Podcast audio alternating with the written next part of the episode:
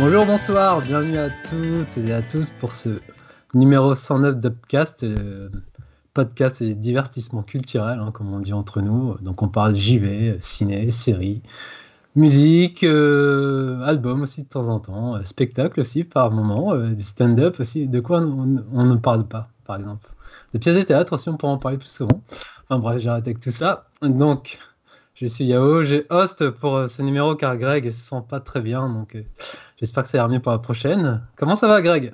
Ça va, écoute, je sais pas si tu me demandes à propos de mon son ou si tu me demandes à propos de ma santé, euh, comme, euh, comme, euh, comme Dimitri juste avant, hein, parce que voilà, les, les autres prenaient des, des nouvelles de moi et Dimitri en fait me demandait des nouvelles du son et non pas de, de ma santé. Voilà, comme un bon gros salaud qu'il est, donc bah écoute, voilà, la santé, la santé est moyenne, mais, mais le son est là, donc, Bon, donc on peut continuer. On t'envoie toutes nos pensées. Alors bah, du coup, on va enchaîner avec Dim. Comment ça va, monsieur Dim? Toi qui penses aux autres? Euh, ouais, salut tout le monde. Bah ouais, ça va bien et euh, on va dire euh, priorité au son. Hein. Voilà. J'avais pris des nouvelles de Grégoire euh, juste avant le podcast. Je lui avais envoyé un message de soutien. Donc euh, voilà, une fois que c'était fait, mais après, euh, j'ai pensé plus au confort euh, auditif des, euh, des auditeurs. Priorité au son, on dirait un, on dirait un DJ de, de Skyrock le mec. Bref, on continue avec Julien. Comment ça va, Julien? Ben, ça va comme un supporter d'une équipe qui est en demi-finale de Ligue des Champions, voilà. Donc ça va plutôt pas mal. En plus, en plus, je suis en vacances. Voilà, toujours parler un peu de foot, comme je sais que vous êtes assez, euh, assez client, assez mordu de, de ballon. Voilà. Heureusement, il y a Jérémy maintenant qui est quand Ouais, même. je crois que t'en as converti un. Comment ça va, Jérémy? Ah ben pas mal. Et puis moi ce soir je voulais quand même dire que je pense que c'est sous le signe quand même du respect, de l'objectivité et de la fraternité. Ça c'est Hein, sûr. vu, vu le programme, on est d'accord. hein, je pense qu'il faut partir sur de bonnes bases. Le mot respect Eh ben, est bien là. Très bien. Mais juste avant d'enchaîner sur notre long programme, on va demander à Dim, ça fait très très longtemps. T'as- Est-ce que tu as fait ton rôle de community manager un peu? Est-ce qu'il y a eu des retours un peu?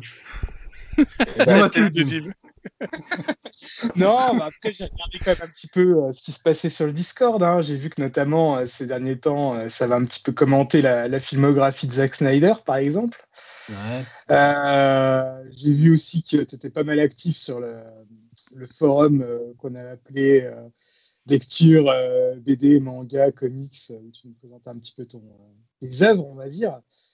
Et euh, voilà, quoi, non, c'est toujours aussi actif et bon esprit. J'ai vu aussi que ça commentait pas mal euh, tout ce qui était jeu de golf, hein, euh, Ah, ça, l'activité. Il. Ah ouais, il y a les. Comment il s'appelle euh, Red de la Pléiade, ouais. Ouais. Qui, est, qui est très fan aussi de, de jeux de golf. Là, il y, a- il y a une petite communauté. On va pouvoir peut-être monter des petits tournois ou des On trucs comme ça. beaucoup d'ailleurs. Donc euh, voilà. Donc on va pouvoir attaquer le, donc le gros le gros sujet de ce numéro. Donc ça va être la chronique musicale. Donc tous les quatre, je vais choisir un disque que vous allez tous chroniquer. On va débattre pour savoir si c'est bien, si c'est pas bien. Et on commence. On va commencer avec. Allez tiens, t'as ce nouveau. On va commencer avec Jérémy. Tu nous as choisi quoi comme album? Alors j'ai pris euh, le dernier album euh, de Fleet Foxes, hein, euh, que je rappelle est sorti. Alors, est-ce qu'il y a eu déjà, ça commençait mal, il y avait déjà un débat. Il est bien sorti le 19-03-2021 en, en, en réel, quoi. hein. donc, euh, mais, mais effectivement, il est sorti un petit peu avant en digital. Mais voilà, donc c'est le dernier album qui s'appelle Shore. Surtout qu'il y a l'arnaque qui est sorti en 2020. Signalons-le quand même, en septembre. ça commence déjà, tu vois. commence. Bon, on a dit, ok, il est nouveau, il connaît pas encore toutes les règles. Et c'est vrai qu'il est ressorti en version physique, plus en, Ah, dans une nouvelle édition. Mais bon, allez. Alors, on avait dit respect, fraternité, je sais plus quoi. Euh, T'as choisi un single à nous faire écouter? Enfin un morceau plutôt? Euh, oui, tout à fait. Euh, eh ben, écoute, euh, alors attends le nom, le nom. Alors attends, il faut que je revoie où est-ce que j'ai mis le nom. C'était voilà, ça s'appelle Crad- Cradling Mother, Cradling Woman. Donc c'est un extrait. It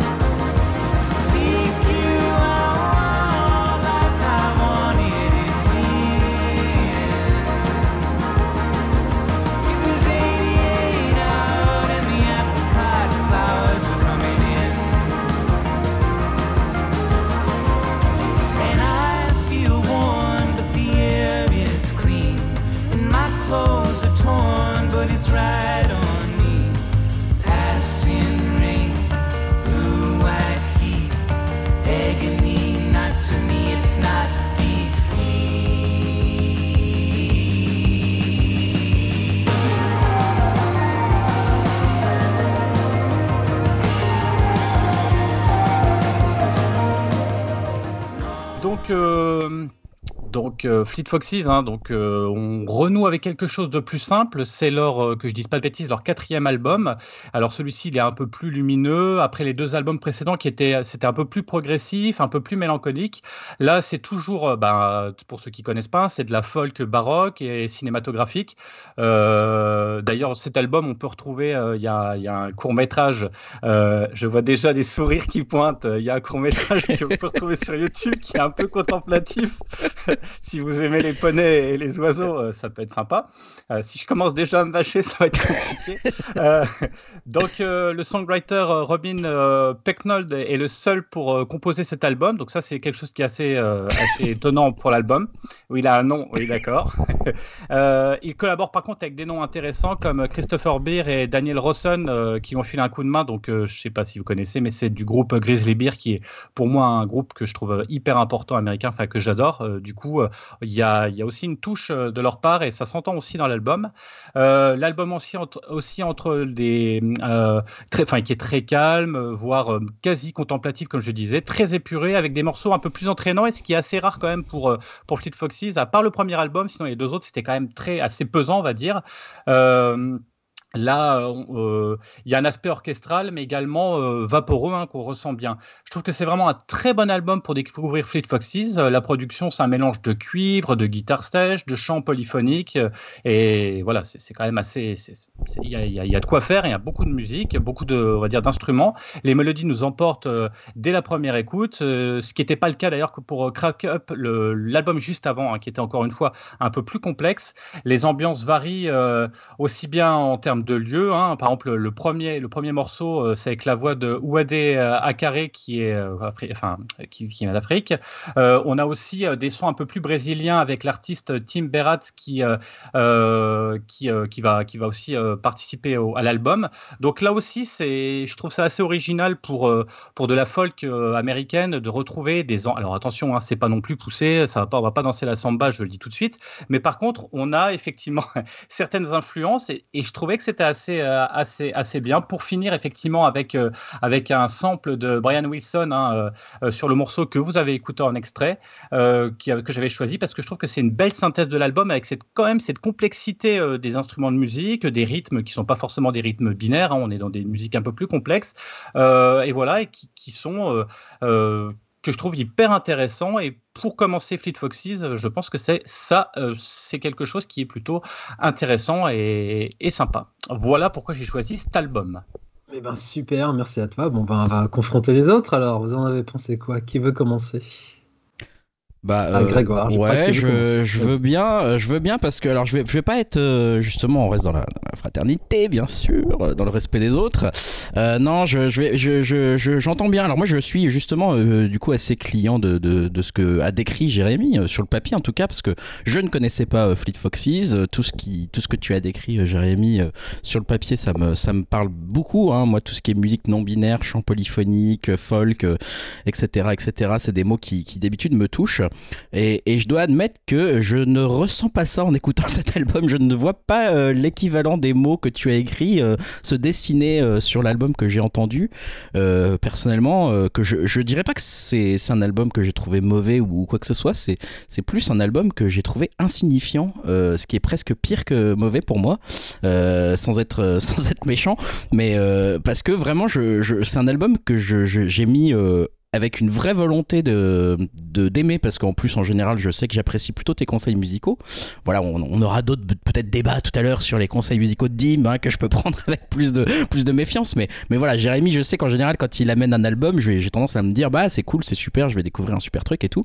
Donc j'y allais vraiment convaincu et euh, je dois te dire que justement j'ai été euh, un peu déçu par euh, le manque de relief en fait de cet album un peu sans conséquence sans aspérité peut-être. Et justement tu décris un album où où il y a, beaucoup de, choses qui sont supposées être complexes, beaucoup d'influences, de samba, de, voilà, de, musique africaine, etc. Et en fait, je les ai pas tellement entendus, je les ai pas tellement relevés et, c'est presque alors c'est peut-être parce que c'est très bien fait et tellement digéré que du coup c'est très bien intégré et qu'elles sont en fait hyper subtiles et qu'il faut vraiment écouter l'album avec une oreille plus qu'attentive pour pour y faire attention. ça n'a pas été mon cas parce que justement j'ai pas réussi à, accrocher plus que ça à l'album. Il n'y a pas eu de morceau où je me suis dit tiens là il y a une super super aspérité dans ce morceau, un super truc qui va me capter mon attention et qui va me donner envie d'écouter ce tube euh, euh, en puissance. Et du coup, comme il n'y a pas eu ça, j'avoue que moi, c'est un album sur lequel, euh, voilà, je, je veux pas, encore une fois, je, c'est pas un avis fondamentalement négatif, c'est plus un avis de, neutralité face à cet album. Je ne sais pas quoi en faire. Il, passe à côté de moi, je le regarde, je me dis, tiens, il a l'air sympathique, mais, mais pourtant, il n'y a aucune interaction qui se fait. mais c'est un peu un rendez-vous manqué pour moi, cet album, j'ai l'impression. Voilà. Jérémy, ouais, je te laisse.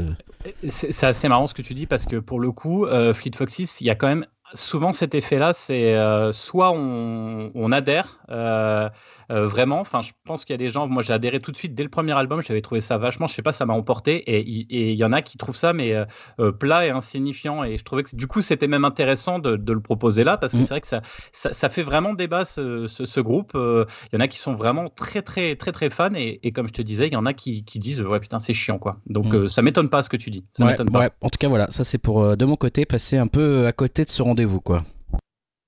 Ok, donc tu nous fais une sorte de dîme Ouais, ça va, ça passe quoi. Bah, même pas. Euh, non, non, je dis vraiment juste euh, rendez-vous manqué. Même pas ça passe, euh, raté quoi pour moi. Donc, bah. bah. allez, on enchaîne avec toi, Dim. On va garder Julien pour la fin. Allez, vas-y, Dim. Qu'est-ce que t'en as pensé? Alors, ouais, désolé Jérémy, hein, mais pour moi, c'est vraiment le disque que j'ai clairement le moins aimé de la sélection. Euh, je peux pas dire que ça soit mauvais. Hein. D'ailleurs, j'ai vraiment pas la prétention de le dire parce que déjà, en musique, je m'y connais pas non plus des masses, quoi. Mais euh, c'est clairement aux antipodes euh, de ce que je peux écouter d'habitude. Euh, c'est typiquement le type de musique bah, vraiment que j'apprécie pas du tout, quoi. Je le disais en off, ça me fait penser à ce qu'on peut avoir en, en, fond sonore dans des films indés populaires, genre Juno ou Little Miss Sunshine ou encore euh, sur des jeux style Life is Strange. Euh, j'aime bien les œuvres que je viens de citer, mais euh, c'est juste que voilà, c'est pas mon style de musique. je trouve ça juste un peu chiant, un peu un peu gnangnan quoi. comme je le dis souvent, la musique pour moi, bah, c'est fait pour bouger, m'amuser, me défouler, pas vraiment pour m'endormir. Là, j'ai juste ressenti un peu un profond ennui et je parlais de films ou jeux, mais ça aussi, euh, je l'ai évoqué en off. Et euh, pour moi, c'est aussi un peu la, BO euh, parfaite de pub débordante de, bons sentiments. Alors toi-même, Jérémy, hein, tu, voyais ça vraiment nickel pour une pub, par exemple pour les Knacky Herta. Moi, ça me fait plus penser aux pubs un peu chiantes qu'on se tape au ciné avant le film, genre pour une assurance ou une banque à la con. Le genre de musique suivie d'une voix off qui te dit c'est en communiquant qu'on avance. Ou encore la banque qui assure est une banque qui rassure. Donc, euh, bref, je savais, bien qu'en parlant de disques, j'allais être forcément déçu par mes camarades, mais euh, je me doutais pas que ça allait être euh, par celui qui m'a fait découvrir plein de groupes de métal au collège-lycée. Donc, pour conclure, je vais juste citer un mot qu'a utilisé Julien aussi dans notre fil de discussion signal il a juste dit le mot un jour, il a dit le mot soporifique. Et voilà, je trouve que c'est bien trouvé pour ces disques. Désolé, Jérémy. Eh ben, merci, Dim, pour ton avis. quel bon jeu de mots pour passer à Julien soporifique, sopor. Ah, quel maître. Bon, ben, Julien, vas-y. Non, mais alors, déjà, moi j'avais écouté l'album quand il est sorti en 2020. Déjà, il faut quand même préciser que Fleet Foxes, non, honnêtement, le, premier album dont euh, parlait, euh, dont parlait Jérémy, c'est un album qui est aujourd'hui qui est culte. Euh, si tu fais un, je pense, dans les, je sais pas, si tu vas chez les, dans les, dans les magazines, que ce soit Rock and Folk, les Un Rock, je pense que leur album éponyme, dans les, je sais pas, les 50 albums des années 2000, je pense qu'il sera, il sera dans les peut-être top 20, top 10, tu vois, c'est un album qui est hyper important. En plus, il faut signifier un artiste dont on parle souvent ici, c'est Joshua Tillman, comme en Father John qui était batteur à l'époque de Fleet Foxes. Donc déjà, voilà, rien que pour ça, rien que pour ce bienfait au niveau de, comment, ils ont déjà sorti quand même un, grand nom. Donc ça, déjà, rien, que pour ça, je l'en sais gré. Après, moi, j'ai toujours trouvé que c'était un groupe hyper ennuyeux. je ne sais pas pourquoi, j'ai vraiment jamais accroché dès le premier. Euh, évidemment, le premier, tout le monde, tout le monde l'écoutait parce que tout le monde en parlait, il y avait une grosse hype autour. Et même le deuxième qui a été plutôt bien accueilli. mais celui-là, alors, je te remercie pas, Jérémy, parce que déjà, je, m'étais pas mal fait chier en l'écoutant en septembre 2020. Et alors là, évidemment, je l'ai réécouté 3-4 fois. Alors après, je le connaissais. Mais il y a un truc, je sais pas, avec ce disque, j'ai beau l'écouter plusieurs fois, il y a pratiquement rien qui reste, qui reste tu vois, il y a rien qui reste collé au cerveau à chaque fois que je le réécoute, j'ai l'impression pas vraiment de le découvrir, mais qu'il n'y a rien qui. Alors, un peu Sunblind et, euh, et un peu. Euh, comment c'était le, morceau, tu vois, j'ai même du mal à me rappeler des titres, donc faut que je regarde mes notes.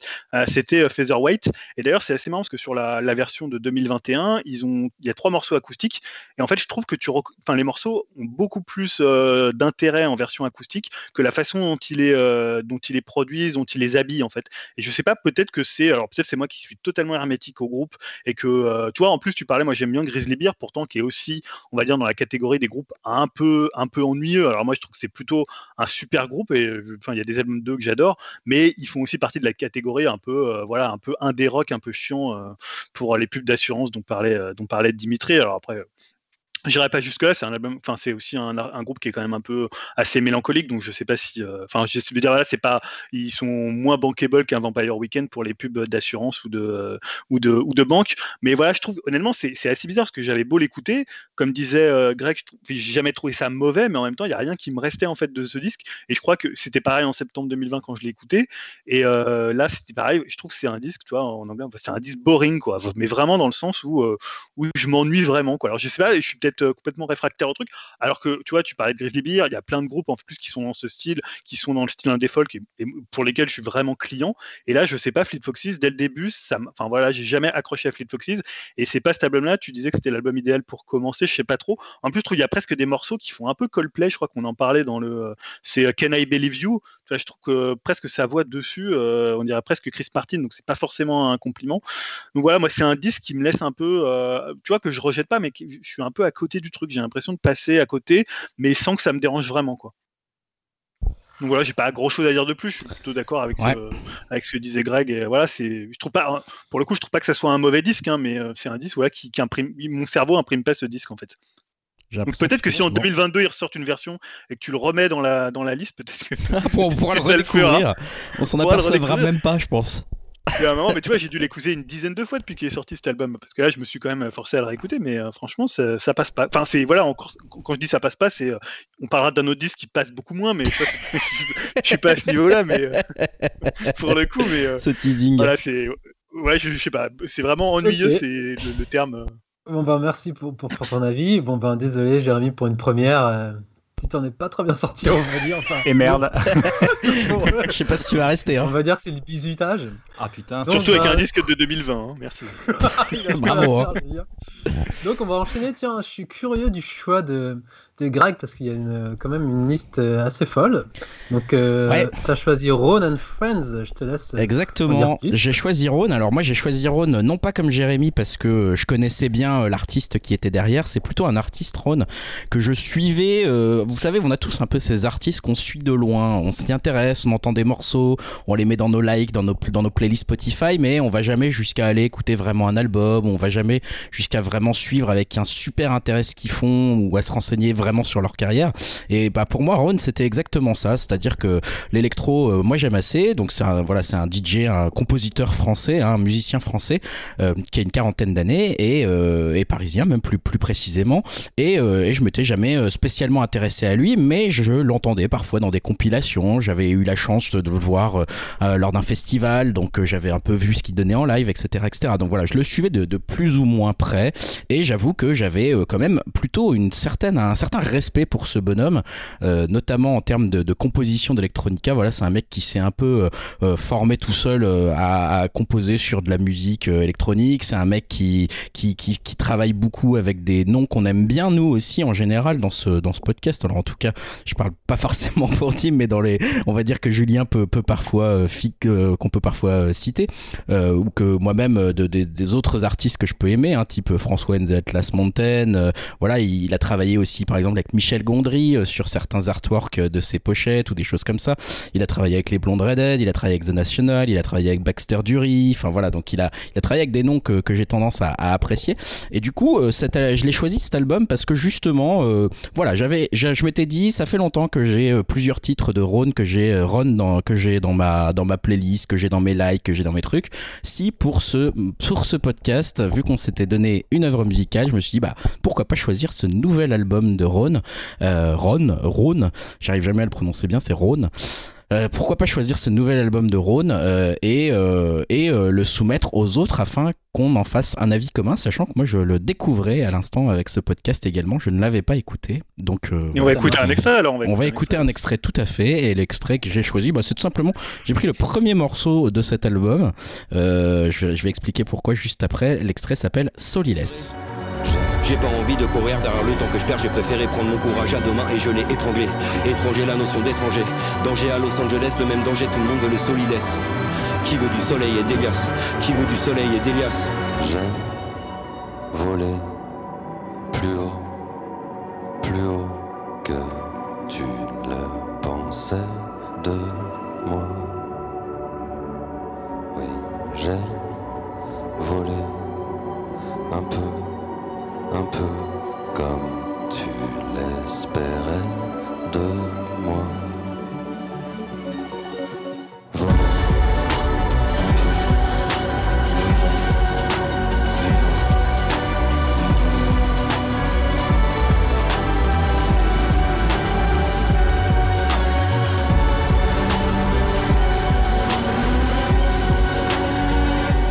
Et j'ai choisi tout simplement le premier morceau parce que euh, de mon propre avis, euh, mais je laisserai la parole à mes à mes, à mes camarades euh, après. Hein, j'ai découvert l'album et j'ai découvert un album que je qualifierais d'un peu foutraque, un album d'invité. Hein, c'est Ron and Friends, le nom de l'album.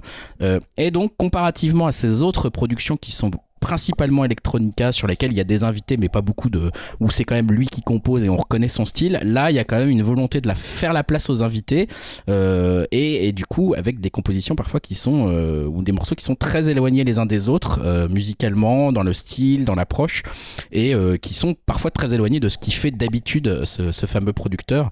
Donc quelque chose par exemple avec beaucoup de paroles sur certains morceaux là on dirait de la chanson française par exemple sur certaines choses. Donc voilà un album je sais pas ce que mes collègues en ont pensé, mais moi j'avoue que moi-même ayant choisi cet album, j'ai pas été convaincu par tous les morceaux. Il y a certains morceaux que je trouve assez super, euh, même Solilès d'ailleurs, je l'aime assez bien. Euh, et puis d'autres euh, où je me dis, mais zut, là c'est, on dirait vraiment de la vieille poésie écrite sur un ticket de métro vite fait avec trois, notes d'électro derrière un peu naze. Et, du coup, je suis un peu circonspect face à, face à, cet album. Je sais pas s'il y en a un des, des, de vous qui veut réagir, prendre la parole sur, sur Rhône. Julien, vas-y, on t'écoute. Bah, bah, ouais, je veux bien commencer parce que déjà, moi je trouve que le choix du morceau, c'est un des pires morceaux de l'album. Donc, et, je dis ça pour parce que je précise ça parce que moi j'aime beaucoup l'album. Euh, je connaissais un Ron évidemment un peu comme disait comme disait Greg, mais je m'étais jamais vraiment penché dessus. Et évidemment, c'est un album d'invités. Alors quand je dis d'invités, il y en a énormément. Donc là, on parlait de c'est O2N. Alors moi je connaissais pas, mais il y a Georgia, il y a Jenny Bess donc des Savages, il y a Dominica, il y a comment Flavien Berger, hein, que ça fera plaisir, ça fera plaisir à Dim. Hein, on l'avait torturé avec l'album de Flavien Berger. Il y a Yael Naïm, il y a Camélia Jordana. Ça, ça fera plaisir à Samizo s'il nous écoute. Voilà, petite blague aussi. Euh, donc voilà, c'est vraiment, c'est toujours complexe quand tu fais un album d'invité euh, parce que il faut à la fois que bah, tu laisses la place de l'artiste, tu laisses rentrer l'univers de l'artiste, et ça, je trouve qu'il le fait très bien. C'est-à-dire quand tu écoutes le morceau de Dominica, bah, c'est du pur Dominica. Flavien Berger, c'est du pur Flavien Berger, et en même temps, il faut quand même que tu gardes une certaine cohérence, que tu arrives à imposer ta patte. Et je trouve que là où au début je me disais, et je trouve que Soliless c'est un peu le morceau euh, qui est un peu à côté justement de, ça, et je trouve que justement il y a, une cohérence dans le disque au fur et à mesure euh, que, que tu avances. C'est un disque qui est plutôt un disque du soir, un disque de la nuit, c'est pas un disque pour le coup très gai quand tu vas écouter les morceaux. Évidemment, quand tu invites Dominica, quand tu invites euh, même Flavien Berger, bon, qui est un peu plus, euh, qui est un peu plus onirique, mais euh, pour le coup, c'est pas non plus la fête. et je trouve qu'au contraire, il s'en sort très bien dans la façon dont il produit tout ça. Je trouve que la production, elle est assez remarquable. pas forcément, en fait, les nappes. On en a un peu discuté avec Jérémy. moi, je suis pas trop d'accord. C'est-à-dire que c'est pas, enfin, tu peux mettre quelques les, les nappes, enfin, c'est pas quelques nappes. Il y a plein de groupes qui l'ont fait et c'est devenu des groupes cultes. Et en même temps, si c'est bien fait, si c'est bien mis en son, si c'est bien accompagné par la voix. Je pense notamment aux morceaux de la fin qui, pour, pour le coup, qui font assez dead cadence. je pensais à, Closer. moi, ça me gêne pas du tout. Je trouve que son travail électronique derrière, il sert justement l'artiste qui l'invite. C'est pas, c'est un album de Ron, mais ça s'appelle vraiment, en gros, Ron est invité. Tu vois, c'est cette idée que tu les mets en avant. Je trouve d'ailleurs, il y a un peu le travail que faisait à l'époque Yann Tiersen quand il invitait beaucoup, beaucoup de, chanteurs dessus. Et d'ailleurs, Dominique y était, il y avait Françoise Breuse. Et je trouve qu'un morceau comme L'Orage, que moi j'aime beaucoup, fait penser un peu à ça. Et, je trouve, voilà, il s'en sort très bien, c'est-à-dire dans cette idée de faire quand même quelque chose de cohérent. Et je trouve qu'à part le morceau Soliless et le morceau, comment c'est 1, celui avec Alain Damasio et Mood, qui fait vraiment trop Gainsbourg, voilà, qui a pas trop d'intérêt, où on te fait. Alors, moi, c'est toujours le truc qui me fait marrer quand on dit, tu sais, il y a ce truc où on utilise en fait un, un, substantif pour en faire un verbe. Quand il dit je te hanche, je te, tu vois, des trucs comme ça, je trouve ça assez ridicule. Donc, ce morceau, à part ce morceau que je trouve assez raté, pas forcément dans la mise en son, mais plus dans le texte, le reste, tu vois, même je, suis pas du tout fan de Camélia Jordana, mais je trouve sa prestation vocale sur La Nuit Venue, je trouve que le morceau il est hyper beau. moi, celle qui m'a soufflé, c'est Le jour commence de Jenny Bess, donc Savages qui a sorti d'ailleurs son album il n'y a, pas très longtemps euh, en solo. Euh, non, franchement, je trouve qu'il y a des super, y a des super albums. Et encore une fois, je trouve qu'il y a un équilibre vraiment parfait entre l'univers de l'invité. Donc, si vous aimez Dominica, vous allez aimer le morceau. Si vous aimez Fabien Verger, après, c'est évident, si vous aimez pas les artistes en question, bah, ça va un peu, vous allez peut-être un peu tiquer. Mais je trouve qu'il y a un très bon équilibre entre ce que lui, il amène dans son electronica, qui est euh, pour le coup assez simple, mais en même temps, voilà, qui est, qui est, quand même une electronica assez mélodique, même quand il fait des nappes. Et moi, je trouve que c'est une super découverte et je l'ai écouté vraiment avec plaisir l'album. Ça marche. Euh, par contre, je, suis juste un truc, je suis curieux. Euh, Alain Damasio, il fait quoi? Il récite un texte euh? Ouais, ouais, il récite un texte. Donc Alain Damasio, bah, je pense que les gens qui nous écoutent le connaissent, c'est un écrivain. Ouais, il avait, déjà, il avait déjà collaboré avec Ron justement plusieurs fois en lisant des textes. Où, Ron avait repris aussi des extraits de son interview une fois pour, pour faire de l'électro dessus, je crois, dans un de ses premiers albums. Donc c'est régulier, ils sont, je crois qu'ils sont assez proches. Et là, c'est vraiment un dialogue, tu sais, vraiment style Gainsbourg, euh, Brigitte Bardot, Gainsbourg, Jane Birkin. Hein. On est dans, vraiment dans cette ah, idée-là. Ouais. Jérémy. Très copié-collé, ouais. Ah, bah, J'aime pas du tout ces morceaux. On va enchaîner avec Jérémy. Euh, qu'en penses-tu de cet album? Ah, C'est marrant ce que tu dis, mais en fait, je pense que c'est ça, moi, mon problème. Je connaissais pas Ron. Et du coup, il faut pas commencer avec cet album, en fait. Parce que du coup, tu commences avec ça. Pour moi, c'est un album, effectivement, une compilation de solistes qui font leurs morceaux avec leur. Je suis complètement d'accord avec ce que tu dis, Julien, mais complètement. Mais du coup, pour découvrir. Euh, effectivement un, euh, bah, un, artiste avec effectivement, moi je trouve quand même une musique là pour le coup qui reste quand même très très minimaliste. Alors oui, après tu retrouves des, les, des tics euh, comme la base un petit peu ronde de Gainsbourg, de Melody Nelson, etc., qui est surjouée ici, alors qu'il n'y a pas, quasiment pas d'autres bases dans les autres morceaux. à chaque fois, tu as les tics des, des, des un petit peu de, de ce qu'il recherche chez l'auteur. Donc du coup, moi, j'ai pas réussi du coup à accrocher à ça parce que je trouvais que c'était trop minimaliste. Et pourtant, moi j'aime beaucoup aussi les, euh, les on va dire les, euh, les nappes de synthèse, c'est pas du tout le problème. Sauf que là, je ne voyais pas l'intérêt. En fait, c'est pas comme ça que j'ai pu découvrir euh, cet auteur. Alors en plus, effectivement, tous les morceaux, les, j'ai trouvé que les textes, ça, ça, en tout cas moi, ça ne me touchait pas. C'était pas quelque chose que, que j'ai vraiment apprécié. J'ai trouvé plutôt effectivement. Alors après, si à l'errance, je l'aime bien, mais après parce que j'aime bien Dominica, mais à la limite, j'aime autant m'écouter un album de Dominica parce que, enfin, c'est ça qui est un petit peu compliqué. Alors par contre, ce que là où merci Greg, c'est que ça m'a permis quand même de découvrir quand même parce que faut faut pas mourir idiot quand même. Donc du coup, j'ai été quand même un peu plus loin. J'ai été me dire mais Ron, je connaissais pas. Enfin vraiment, ça, ça me disait rien ou j'ai dû entendre vaguement parler. Donc j'ai été quand même réécouter ce qu'il faisait et tout. Et il y a un côté quand même hyper intéressant sur les albums un peu plus anciens parce que ça fait longtemps qu'il roule sa bosse, hein, le monsieur effectivement. Et voilà, il y, a, eu des côtés que je trouvais intéressants, qui me rappelaient un petit peu Roy Xop euh, avec Melody AM, qui est un album qui était sorti au début des années 2000, avec ce côté un petit peu un petit peu smooth, un petit peu zen. Et on retrouvait ça avec de l'électro euh, sympa, plutôt bien faite, mais que je trouve pas du tout euh, euh, mis en exergue en fait dans cet album de compilation de solistes avec trois notes qui se battent en duel avec un bon tant pis. C'est un petit peu violent comme je le dis, mais c'est un petit peu le ressenti que j'ai eu, alors que je pense que qu'on aurait pu attendre, du coup, en entendant ce qu'il fait, peut-être un vrai, mélange, un vrai mélange entre lui ce qu'il propose et les artistes plutôt que euh, de dire bah voilà de, de il est trop gentil avec les artistes hein, il les fait pas il les invite pas euh, il les invite pas dans son univers il va dans l'univers des artistes et du coup ben on l'entend pas. C'est c'est pour ça que voilà pour moi c'est ça, ça, ne, je ne retiens pas, euh, je retiens pas ça avec les textes très dépressifs en plus, et puis des fois même à, la limite du, du ridicule, euh, en Solilès, euh, avec l'histoire du tatou tatouage, machin, etc. Où là, tu dis what Enfin, euh, C'était Flavien Berger, ça. Euh, oui, peut-être. Puis, puis, vraiment, effectivement, le 1 qui m'a achevé, quoi. sachant que la fin, quand même, avec les deux trois morceaux en anglais qui relevaient un petit peu le niveau, il y avait des morceaux quand même qui étaient. Un, tout n'est pas acheté, hein, bien évidemment, c'est pas un mauvais album, mais en tout cas, ça m'a pas touché du tout. Mais juste pour dire, bah, enfin, honnêtement, si t'aimes Flavien Berger, si t'as aimé euh, ses albums, par exemple Contretemps, euh, enfin, tu retrouveras vraiment l'univers Flavien Berger. Donc là, c'est pas du tout pour le coup sur du run, hein, c'est vraiment le style Flavien Berger avec ce, cette espèce de, de, poésie assez, parfois assez simpliste, assez, euh, assez absurde presque. Après voilà, si ça, voilà, c'est pas forcément si vous aimez Flavien Berger, vous y retrouverez. Si vous aimez pas, c'est pas pour le coup, ce sera pas de la faute de Ron sur un morceau comme. Non mais. Très bien. Bon, donc du coup, euh, euh, on va dire à la balle est un partout, on va dire. Enfin, Julien, t'as as, l'air assez quand même assez euh, emballé. Et, Jérémy veut se venger parce que vous avez dit de la merde sur son album, il est pas content. Je rigole, bien sûr. Donc on va enchaîner avec Dim. Eh, j'ai pas donné mon avis. J'ai quand ah même ah oui. cet album. Faut que j'en parle. Hein. Vas-y, Dim. je me le suis pas coltiné pour rien non plus. Donc, euh, ouais, Ron, alors c'est un artiste que je connaissais pas et que j'aurais sûrement oublié l'existence à la fin de l'enregistrement. Euh, ou tout du moins, on va dire, j'aurais oublié au moins cet album-là. Hein. Euh, qu'on peut retenir de cet album, hein, comme ce qui est ressorti, hein, c'est que c'est pas forcément un défaut pour moi, mais c'est un album qui est quand même vraiment varié vu qu'il y a des invités. Et je dois, je dois avouer qu'il y a des titres que j'aime encore bien, on va dire, mais alors d'autres que je déteste vraiment à fond. Hein. On parlait par exemple de Flavien Berger, euh, celui-là, je l'ai bien eu dans le, dans le collimateur. ça m'a bien, bien ouais, ça pas trop plu, on va dire, quand j'ai entendu. Et euh, je pense qu'on est euh, ouais, on est plus tout du moins du même avis là-dessus, hein, comme quoi, euh, voilà, euh, c'est un peu foutraque, quoi. Et ce type de, concept album avec invité, bah, j'aime encore bien le, principe, même si je suis plus habitué à voir ça dans le rock avec, par exemple, Dave Grohl ou Slash, euh, qui ont fait des albums un peu sur le même principe.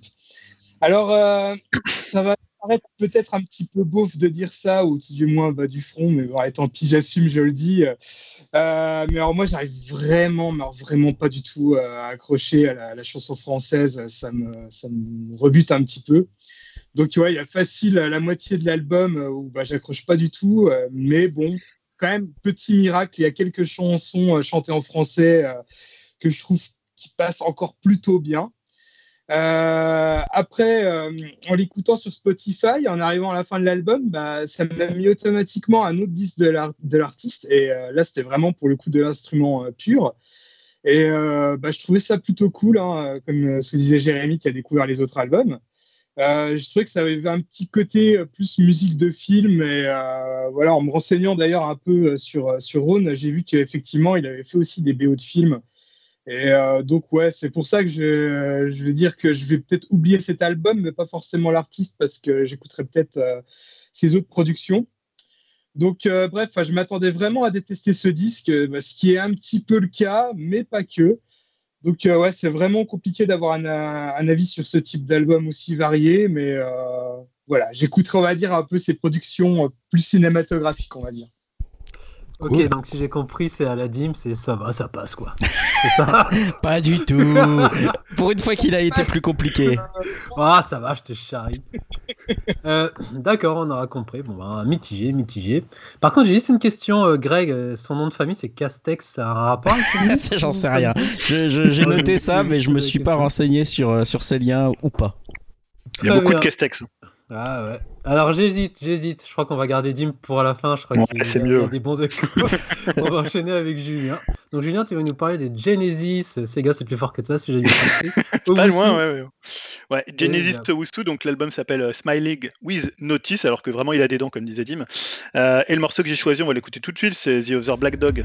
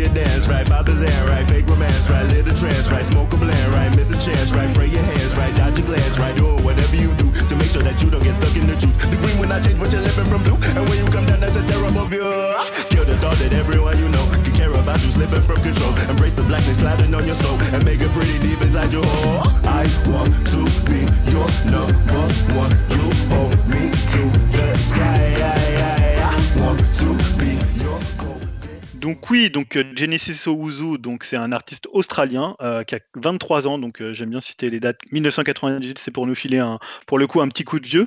Euh, donc il vit en, pour le coup, il vit en Australie, donc à Canberra. Donc Canberra, c'est aussi une petite ville d'Australie et ça c'est un truc dont il parle, le fait d'être noir en Australie dans une, dans un pays majoritairement dans une ville majoritairement blanche. Donc ça c'est des thématiques qui reviennent, qui reviennent beaucoup dans l'album. Donc voilà, moi je, voulais choisir cet album, c'était vraiment pour vous faire plaisir, parce que je trouve que c'est un album qui est à la fois, à la fois pointu, à la fois en même temps accessible. Et euh, pour le coup, j'ai rarement vu, euh, peut-être depuis, euh, depuis Kendrick Lamar, depuis Cody Chestnut avec The Headphone Masterpiece, voilà, un artiste arrivé dans cette manière de mélanger plein de courants de la musique noire, donc la soul, le funk, le hip-hop, de mettre aussi un peu d'électronique, même de mettre du rock, puisqu'il y a aussi un morceau presque rock euh, 80s, et de le faire avec, je sais pas, autant de puissance. Enfin, je trouve qu'il a une énergie, il est rentre dedans, mais dans le bon sens du terme, et en même temps, il a beaucoup de finesse, finesse dans les morceaux. Euh, donc voilà, bah, je sais pas qui veut prendre la parole pour parler de ce disque, parce que moi, je suis pour le coup assez dithyrambique dessus, mais euh, Alors, peut-être que les gens euh, le- ne l'ont pas aimé pour le coup. On va commencer par Dim. Tiens, j'ai envie d'avoir- d'entendre son avis. Dim, t'en penses quoi? Dis-nous tout. Euh, bah, quand Julien nous a envoyé son chouette disque, euh, en voyant la pochette, euh, je m'imaginais euh, du gros rap euh, qui tâche. Euh, mais finalement, pas du tout. C'est quand même un peu hip-hop, mais euh, mélangé à de l'électro, du funk, et sûrement encore d'autres styles, hein, comme tu nous l'as présenté, Julien. Et ouais, j'ai trouvé ça pas mal, hein. n'est-ce pas, euh, n'est-ce pas, Yao? C'était pas mal. Euh, j'avais- vu il y a quelques années en concert euh, Saul Williams et ça m'a fait un peu penser à cet artiste-là. Euh, plutôt euh, ouais, sympa et varié. Après, bizarrement, ça doit être euh, le disque que j'ai préféré de la sélection, hormis le mien, bien sûr. Euh, mais ouais, bizarrement, même si c'est celui que j'ai préféré, bah, je trouve que j'ai pas grand-chose à dire dessus. Je suis désolé. alors, je vais peut-être pas avoir assez de culture musicale pour vraiment le juger à sa juste valeur, mais ouais, ça passe bien. J'ai pas eu trop de difficultés à l'écouter. Je pense que c'est peut-être même le disque de toute la sélection que j'ai le plus écouté. Euh, ça a été euh, moins une barrière pour moi que celui de euh, Fleet Foxes. Donc voilà, j'ai trouvé ça pas mal. À Jérémy, je veux tout de suite réagir. Non, j'ai juste une question. C'est l'album que tu as préféré même devant le tien, c'est ça? Ah non, non, non, j'ai préférais C'est celui de Julien, bizarrement. Voilà, j'ai fini mon avis, j'ai pas grand chose à dire dessus, malheureusement. Ça marche. Bon, ben, vas-y, Jérémy, vu que t'as pris la parole, euh, on va t'entendre là-dessus. Ah, euh, bah, je, enfin, je suis assez d'accord avec Julien. hein, je vais pas, on va, je pense qu'on va tous un petit peu se répéter. Pour moi, je voyais ça comme un voyage au cœur de la soul, du hip-hop américaine, mais avec ce côté un petit peu déjanté des 30 dernières années. Euh, Enfin voilà, c'est, je trouve qu'il y a pas mal de fulgurance dans l'album. Chaque morceau, c'est ça qui est intéressant, c'est qu'il prend un style, il arrive à l'ingurgiter, à le, à le malaxer, à le rendre hyper intéressant et innovant. C'est ça qui est, qui est quand même intéressant. Il y a le punch avec le tube, euh, le tube euh, The euh, Other Black Dog. Il y a du côté jazzy, il y a du côté sautillant et rafraîchissant de Don't Need You. Enfin, voilà, a- à chaque morceau, on se dit tiens, où est-ce qu'on va aller? Où est-ce qu'on va voyager? Et je trouve ça vachement intéressant. Il y a du Rhodes en plus qui, est bien, super bien. j'aime bien cet instrument et du coup, souvent il y a des nappes de, de Rhodes qui passent, super bien. Il y a un côté outcast aussi qui est, je pense, très assumé et qui passe aussi, euh, qui passe bien. Euh, On, on- on le ressent avec euh, Gold Chains, hein, ce côté un petit peu outcast. Et même des fois, et comme, comme il disait Julien, il arrive même à, à- à sortir de ça. Il y, avait, il y a un côté, c'est le, le morceau ouais, qui fait très années 80, euh, Drone, euh, avec une voix où on est presque. Moi, ça m'a rappelé un peu la voix de comment euh, Kelly Okereke, le chanteur de, de Block Party, par ouais. exemple. Ouais, avec ce côté un peu le même genre de voix, alors que juste avant, dans le morceau d'avant, il a une voix totalement différente. Euh, bah voilà, le, le gars, il essaye tout, euh, il tente tout, il fait même de la balade bluesy avec euh, Song About euh, Fishing qui passe super bien. Enfin, encore une fois, euh, voilà, un très bon album cohérent. Et moi, j'hallucine encore sur, sur, sur les Australiens qui sont. Alors, moi, je- j'en mets à, ch- à chaque, tous les 15 jours dans du rock psyché, mais on voit qu'ils sont aussi forts dans des registres différents. Bravo, parce que parce que c'est là où on retrouve, je trouve, à enfin, à l'heure actuelle, le, le- la musique originale sympa, c'est quand même chez eux on trouve euh, ce qu'il y a de mieux à l'heure actuelle. Eh ben, merci pour euh, cet avis euh, très très positif. On va enchaîner avec Greg, je suppose qu'il va dire ouais bah pareil. Ouais, euh, bah, globalement, hein, globalement, bah merci, merci à Julien qui lui m'a remercié pour Rhône. Moi, j'ai pas eu la même réception par rapport à ma propre, ma propre suggestion de Rhône, mais par contre, pour celle de Julien, c'est banco de mon côté. Effectivement, je dirais que c'est quasiment un album direct de l'année ou dans les albums de l'année. C'est sûr qu'il va se placer plutôt bien. Je sais pas ce qu'ils foutent, comme le disait Jérémy, dans leur dans leur céréales en Australie pour être tous aussi doués, mais il y a un truc qui est incroyable. Euh, là, on est, je sais pas, moi, ça m'a fait un peu penser aussi à Tyler the Creator euh, dans le dans le délire un peu du mec qui est capable de toucher en un seul album euh, 12 styles musicaux différents euh, entre le jazz, la soul, le R&B, le rock. voilà, c'est incroyable et tout est maîtrisé avec une avec perfection. Et c'est surtout euh, justement ce que je ce que j'ai reproché moi justement dans, dans les autres albums qu'on a pu écouter. En tout cas chez le Rhône c'était le manque de cohérence. Là ce qui est dingue c'est que chaque chaque morceau a un style différent et pourtant l'album a une cohérence globale euh, qui, qui tient la route quoi. C'est ça qui est assez incroyable avec cet album. Pour moi c'est une vraie euh, vraie grosse claque parce qu'il y a une maîtrise et une espèce de je sais pas de maturité derrière cet album déjà quand le mec on dit qu'il a 23 ou 24 ans là j'ai pas j'ai pas retenu euh, que je me dis mais comment c'est 23. 23 ans comment c'est possible d'être aussi doué déjà à 23 ans et de- d'aborder autant de styles musicaux avec autant de, de facilité tout en ayant des paroles intéressantes et en parlant de choses problèmes sociaux dans son pays. Enfin je sais pas je trouve qu'il y a vraiment un truc qui va loin là quand même en termes de de, de, de, de dextérité de enfin de tout quoi voilà il y, a, il y a vraiment quelque chose qui va très loin donc moi je trouve vraiment super album euh, voilà donc euh, ouais je recommande vivement également euh, cet album comme Eh ben, comme mes très bien. Très bien. Alors, moi, du coup, vous m'avez piqué ma curiosité car, bah, pour, pour la petite histoire, hein, moi, je chronique pas parce que je suis une quiche en niveau musical, je sais pas critiquer. et moi, je suis très mainstream dans la musique. Et du coup, euh, pour le peu que j'ai écouté, moi, justement, euh, par rapport à ce que tu as dit, moi, j'avais trouvé ça foutraque, mais vu que j'ai pas écouté dans l'ensemble, euh, du coup, je suis curieux de, de voir quel est le fil conducteur et ce qui tient, en fait. Mais, ouais. Ouais, non, les Suisses, sa chance. Euh, ouais, je, je sais, c'est peut-être effectivement difficile de le trouver quand tu débarques dans l'univers et que si tu si t'écoutes pas euh, vraiment forcément des milliards de musique toute la journée, euh, peut-être que ça va peut-être moins te choquer que nous. Mais en tout cas, moi, je, j'ai- ouais, je, je, je trouve qu'on entend assez facilement cette cohérence globale, en tout cas rien que par la voix et les, les de l'artiste et puis et puis certains de ces, ces petites gimmicks musicales, quoi. Ok, donc ben on va terminer, j'ai envie de dire, avec l'album de la, dis- de la Discord. Le meilleur pour la fin. voilà.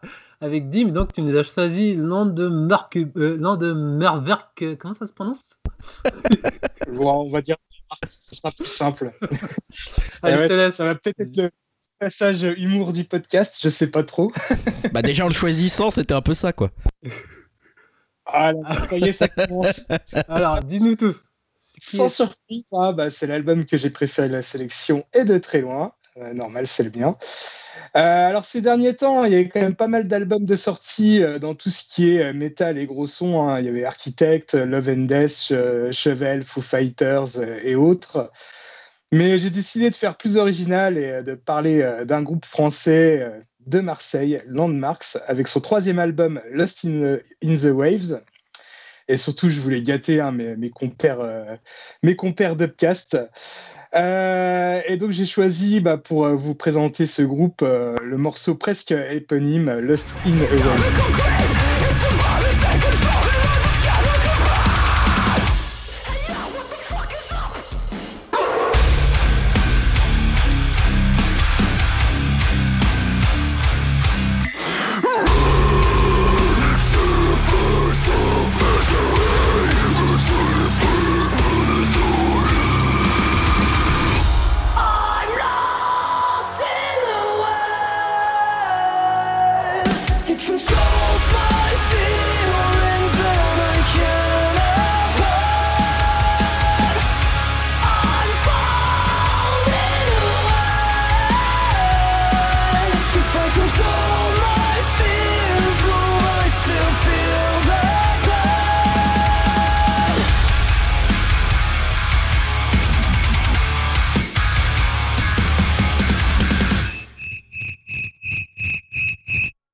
J'avoue que je, je ne connaissais pas plus que ça euh, ce groupe.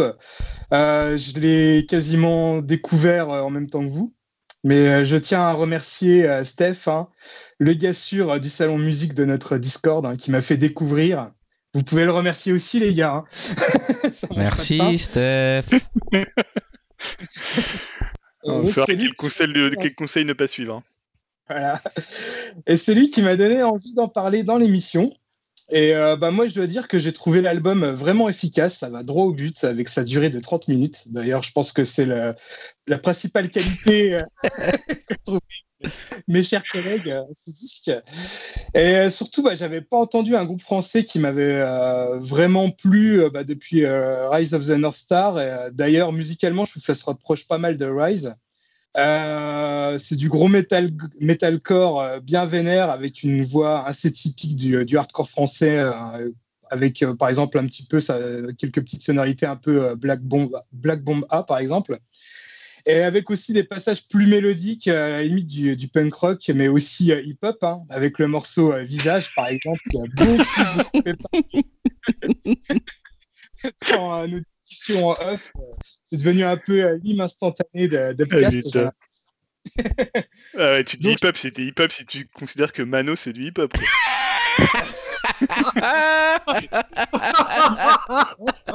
Allez, ça commence. Donc, euh, je pense que si j'ai direct accroché au groupe, c'est qu'à mon avis, bah, les mecs du groupe et euh, moi, je pense qu'on a grandi en écoutant un peu les, mêmes choses, hein, c'est-à-dire du néo-metal, du hardcore, du trash. euh, et voilà, bah, ça réinvente pas la formule, mais les influences, je trouve, ont été bien digérées bah, pour nous sortir un album bien solide, sans remplissage et bah, plaisant à réécouter. Je l'ai pas mal écouté aussi, cet album. Et bah, n'en déplaise aussi à mes collègues, j'ai regardé un petit peu les, les reviews sur les, sites spécialisés. C'est un album qui plaît plutôt bien au public hein, donc, euh, et à la critique. Donc voilà, je vois que Greg direct lève la main, il a envie de réagir. Ouais, non, je voulais, je voulais réagir, euh, je voulais donner mon avis avant de, avant de vous laisser, comme je disais, euh, sur notre petite discussion à côté. Après, je vais vous laisser débattre entre vous. Donc, je voulais juste donner mon avis rapidement avant de vous laisser tranquille. Effectivement, alors, c'est marrant parce que tu as cité, et c'est un nom que j'avais retenu aussi pour, pour cet album, Black Bomb A, voilà, le groupe qu'on avait, on allait voir ensemble en concert à l'époque, Dim, il y a une vingtaine d'années maintenant. Euh, et c'est vrai que je me suis dit un peu ça quand j'ai écouté ce Landmarks. euh, Je me suis dit, tiens, il y a du Black Bomb A, il y, a du, y a un peu de Black Bomb A mélangé avec du Linkin Park par exemple. Je me suis dit ça euh, dans certains morceaux. Et, en me disant ça, je me suis aussi dit, tiens, c'est marrant parce que à la fois Black Bomba et Linkin Park, ça fait plus de 20 ans que je les ai pas écoutés, ces deux, ces deux artistes. Et, et je me suis posé la question sincèrement de me dire, mais est-ce que Linkin Park ou est-ce que Black Bomba seraient encore des artistes qui seraient intéressants aujourd'hui, qui sont pertinents aujourd'hui, qui seraient pertinents euh, pour, euh, pour euh, moi, entre guillemets, euh, hors de ma phase, voilà, plus adolescente, post-adolescente. Bah, pour moi, bof, en fait, j'ai eu la réponse un peu en écoutant cet album, c'est que je me suis aperçu que je ne trouvais plus de cohérence et plus d'intérêt fou à, ce genre de, de styles musicaux. Et surtout, ça m'a étonné à quel point l'évolution ne s'était pas faite pour ce style musical, entre guillemets, là, tellement proche justement de ce que je pouvais écouter avec toi il y a, il y a une vingtaine d'années, que je me suis dit, mais c'est incroyable, ils ont pas, il n'y a pas eu tellement d'évolution, ils refont toujours un peu la même chose et euh, c'est très bien, hein, je veux dire, si ça plaît aux gens, euh, enfin, tu vois, pas de souci. Mais disons, que moi, du coup, en abordant ce, cet album-là, je me suis dit, ah bah zut, du coup, euh, un peu déçu, quoi. Il n'y a, pas- y a pas tellement de, nouveautés, de choses à se mettre sous la dent, entre guillemets. si je reviens à ce style musical-là, c'est toujours un peu la même chose qu'il y a 20 ans. Donc, ce qui peut être à la fois bien et encore une fois, à la fois pas bien. hein. c'est pas vraiment une critique, forcément. Du coup, bah, m'étant éloigné un peu pas mal de ce style-là, moi, perso, c'est vrai que j'ai trouvé ça quand même assez dur à réécouter, assez ennuyant, un peu, un peu, un peu cafarnaumesque, quoi. C'est, du bruit et c'est, difficile euh, à partir d'un certain moment quand on n'aime pas plus trop un style musical de se dire tiens tel morceau est très différent de tel autre. Euh, là, c'était un peu de la soupe euh, tout, tout mélangé pour moi et, voilà, j'avais, du mal à apprécier, on va dire, un morceau plus qu'un autre. Globalement, c'est quand même un album, voilà, où j'ai, pas super apprécié. C'est la petite anecdote aussi que je racontais sur le sur le Discord, sur le signal entre nous, c'est que en ce moment avec le confinement, j'héberge aussi deux nièces qui ont qui sont au courant du podcast, etc. Voilà, qui avec qui j'ai, j'ai écouté les albums, tous les autres albums. Elles savaient qu'on se donnait cette œuvre, ces œuvres-là à écouter. Et, euh, et en fait, à chaque fois, avec Landmarks, euh, malheureusement, euh, on n'a jamais réussi à l'écouter plus de 4 secondes, je crois. À chaque fois, les deux. Et pourtant, les deux sont assez ouvertes d'esprit. Hein. Euh, elles essayaient, elles essayaient d'écouter les autres. Elles ont donné leur avis sur les autres, etc. Mais avec Landmarks, à chaque fois, au bout de entre 4 et 10 secondes, c'était non, mais c'est quoi cette grosse merde là? Voilà, Ça se finissait comme ça à chaque fois. Donc, euh, bon, c'est un album, je pense, qui est déjà un style musical qui est pas forcément facile à faire aimer à tout le monde.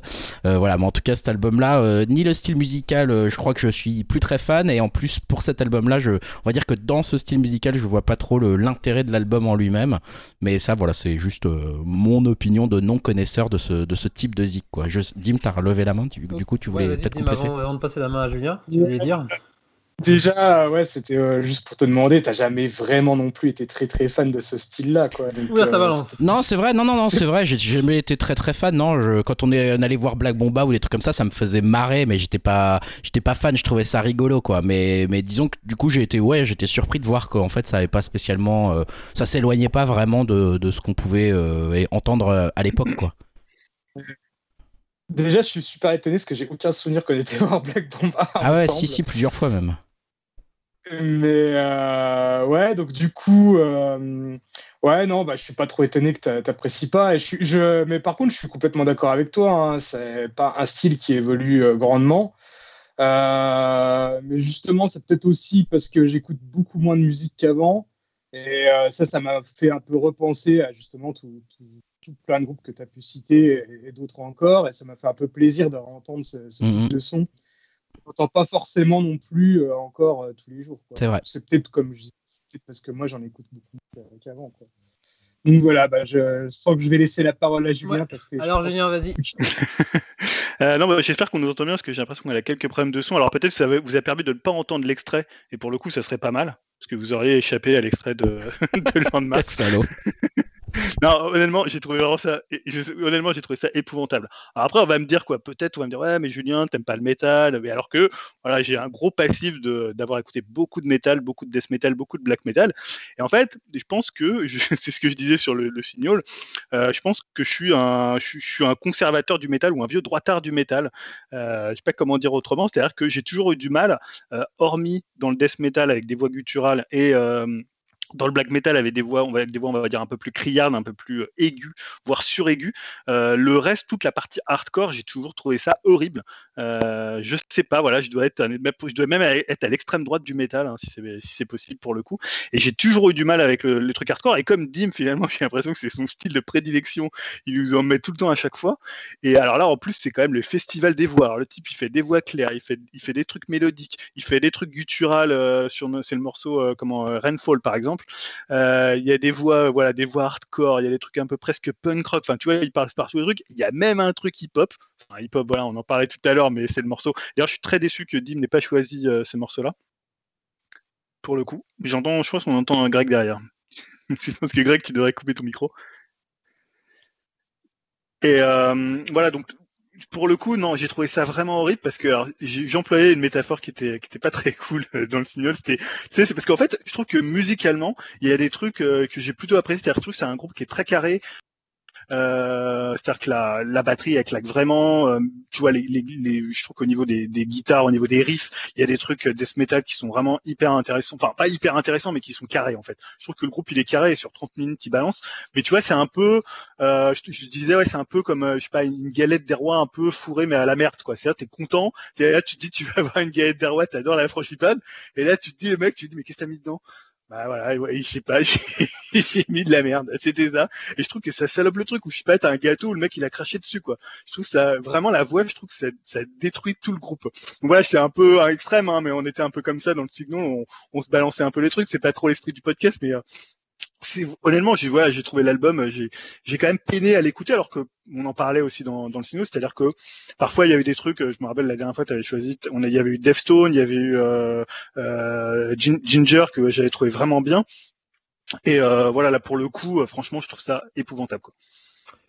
Euh, juste un truc, euh, Dim, avant de te passer la parole, j'aimerais juste euh, entendre l'avis de Jérémy. Et après, tu pourras euh, synthétiser tout ça si tu veux. Mais vas-y, Jérémy. clasher après.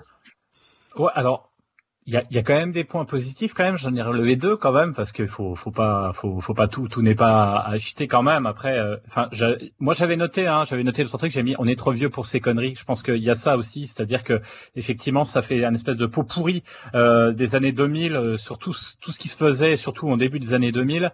Euh, après, il y a un truc quand même qui est assez intéressant, c'est je trouve la production est de plus en plus. Euh, alors, vous allez me dire, bah, peut-être que vous aviez l'habitude d'avoir des bonnes prods. Là, je trouve que la prod est bonne et, et c'est d'ailleurs un peu frustrant parce qu'au démarrage, si on écoute, il y avait un côté, c'est, il y avait un côté, assez groovy quand même. Il y a un groovy un peu post-Pantera où musicalement, ça assurait, ça avoinait, c'était pas mal. Et effectivement, où il a commencé à, euh, à chanter, où là, moi, j'ai, aïe, c'est vrai qu'espèce de green chord, je sais même pas comment on appelle, mais hyper aigu, à passer à une espèce de cri, on aurait cru un cochon qu'on était en train d'égorger mais mais plutôt dans la caricature plutôt que dans le côté un peu bien fait à, à la, je sais pas moi, à, des groupes qui sont voilà dans du death metal. J'ai trouvé que c'était euh, euh, un peu trop chargé, un peu trop, enfin pas, enfin le gars, je sais pas si il arrive à complètement assurer le truc ou etc. Mais j'ai trouvé que c'était un peu surfait.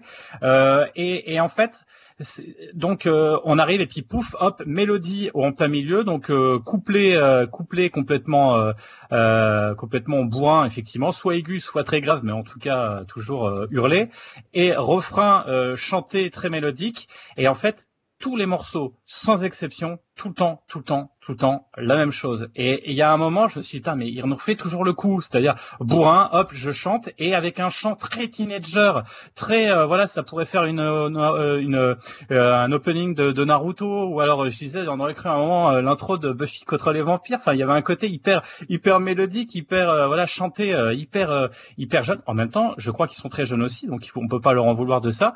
Mais moi, je voilà, moi, je, au bout au bout du deuxième morceau, alors déjà la voix, j'avais du mal et je trouvais ce côté hyper redondant, hyper hyper facile en fait, hein, couplet refrain, euh, mélodie euh, gueulée, mélodie gueulée.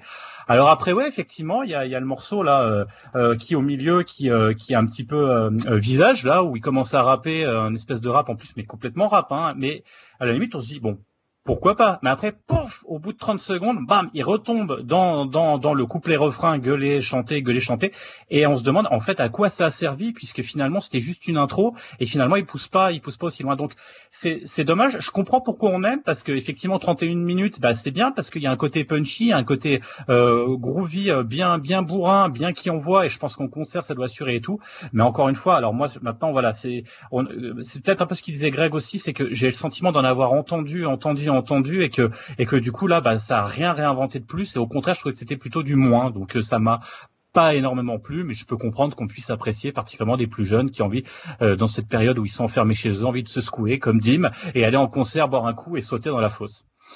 D'accord. Alors moi, ce que j'ai noté, c'est qu'on est, enfin, moi je me mets pas dedans, mais vous êtes tous des boomers, sauf Dim, hein, qui, qui a su rester jeune quand même. Donc vas-y Dim, tu nous stratégies. On est tous des gens de droite. On est tous des gens de droite. Alors Dim. C'est Jérémy. je suis resté le teenager du podcast. Euh, non, non, bah écoutez, bah de toute façon, euh, pas vraiment de surprise. Hein, J'avais déjà à peu près euh, tous vos, avis, quoi. Euh, après, le seul truc, ouais, qui me qui m'interpelle un peu, c'est que vous tiquez pas mal sur le chant. Et c'est vrai que quand on écoute pas mal de groupes de hardcore, c'est quand même un chant assez typique. C'est pas un chant, on va dire, qui dénote dans ce style. Alors peut-être parce que vous avez peut-être pas forcément trop écouté euh, de ce genre de, musique, enfin un peu un peu metalcore pour euh, pour que ça puisse vous choquer un petit peu, mais bon, euh, moi j'ai pas trouvé que c'était euh, très dépaysant, on va dire. Ça marche. du coup, juste un truc avant de terminer, parce que Jérémy l'a évoqué, mais ils sont génération 80, ils sont plus génération 90. Parce que j'ai été voir des images, mais leur look s'est fait très euh, rappeur marseillais avec sac de banane et tout. C'est marrant le contraste avec euh, avec ce que tu peux évoquer comme comme chant en fait. Et du coup, ils sont plus quelle génération? Ouais, Je pense qu'ils sont, ouais, euh, à mon avis, ils doivent être des années 90 quoi. 90, ils doivent avoir à peu près une dizaine d'années moins que nous. Après, euh, dans tout le milieu un peu hardcore, ils, ouais, ils, adoptent aussi des fois un peu un look un peu plus hip-hop. Euh, c'est pas forcément euh, les gros métalleux de base, quoi. Ah ouais, c'est marrant. D'accord. Donc bon, ben voilà, après un long, long tunnel de, de, de, de critique de disques, ben ce que j'en ai gardé, donc c'est Genesis qui, qui, a, qui fait l'unanimité apparemment, qui plaît à tout le monde. Bon, ben Landmark et, et le groupe de Jérémy, donc ça a fait un peu moins des euros, mais bon, c'était aussi des- une, une bonne chose de, de connaître ces groupes aussi, ce style musical. Et Rhône, euh, un peu mitigé. Bah, n'hésitez pas à venir nous dire ce que vous avez pensé hein, sur, euh, sur le Discord, hein, ou pour ceux qui traînent encore sur notre site. hein. Les Flip tu t'en fous, en fait. Ah non, j'ai dit justement le groupe de Ah, d'accord, ok. Jérémy. Non, ouais. Je me D'accord, souviens ok. plus de nom. Le groupe de Jérémy. D'accord, ok. J'ai des petites coupures. Et euh, du coup, ouais, ben, Steph vient nous dire ce que t'en penses, hein, vu que t'es le défenseur de, de Ouais, je m'excuse auprès de lui, hein, je m'excuse auprès de lui pour les. Mais non, mais n'hésitez pas à dire ce que vous en pensez euh, de ces albums, si vous, avez- si vous les avez écoutés ou pas. Donc après tout ça, ben merci pour euh, pour ces critiques et on va enchaîner sur nos fameuses rubriques, nos fameuses rubriques. On commence avec le projet pourri et Julien, je te laisse la parole. Tu vas nous parler de Last of Us, apparemment un petit jeu de Naughty Dog, je sais pas ce que c'est. Ouais, bah ouais, parce que entre la sortie de la partie 2 et la série euh, HBO dont j'ai pas mal euh, de fois parlé ici, bah le jeu de Naughty Dog euh, fait beaucoup l'actualité ces, dernières semaines. Et là, on a eu des, révélations euh, par le toujours bien informé Jason Schreier qui est maintenant chez Bloomberg. C'est la possible sortie d'un remake du premier épisode sur PS5. Donc c'est pour ça que je l'ai mis dans les projets pourris. hein. Je vais, je vais m'en expliquer. C'est pas parce que pour le coup j'aime plutôt et plutôt bien Last of Us. Alors pour bien comprendre en fait d'où viennent ces révélations, il faut parler du studio de San Diego qui s'appelle Visual Arts Service Group, qui est un studio en fait qui vient en appui d'autres studios euh, PlayStation dans nos nombreux domaines artistiques. Donc euh, voilà, il, il prête un peu un coup de main sur euh, sur plein de domaines de, chaque projet. Et on va dire qu'il bah, se rêve, euh, comme beaucoup de studios comme ça qui sont un peu en appui, d'être un studio à part entière avec ses propres projets. Donc en fait, pour acquérir cette autonomie et bah, prouver leur qualité à Sony, euh, ils avaient en fait proposé et présenté à Herman Hulst, qui est le directeur des, euh, des PlayStation Studios, l'idée d'un remake sur PS5 du premier Last of Us, avec la qualité, on va dire, euh, graphique du de la partie 2 et même encore plus puisque là puisque là en proposant une version PS5 Euh, malheureusement pour eux Sony euh, ils n'ont pas donné suite hein, ils ont jugé le projet de ce que dit euh, Jason Schreier trop coûteux. Euh, et en même temps on peut-être on peut-être on en reparlera après mais ça vient aussi dans la dans aujourd'hui la, la politique de, de chez Sony au niveau des, des AAA qui veulent vraiment s'appuyer sur des studios qui ont une certaine notoriété et qui peuvent mener voir des, des quadruples quadruple A. Donc ils n'ont pas donné suite à ce projet euh, pour je vous ai dit des questions de coûts.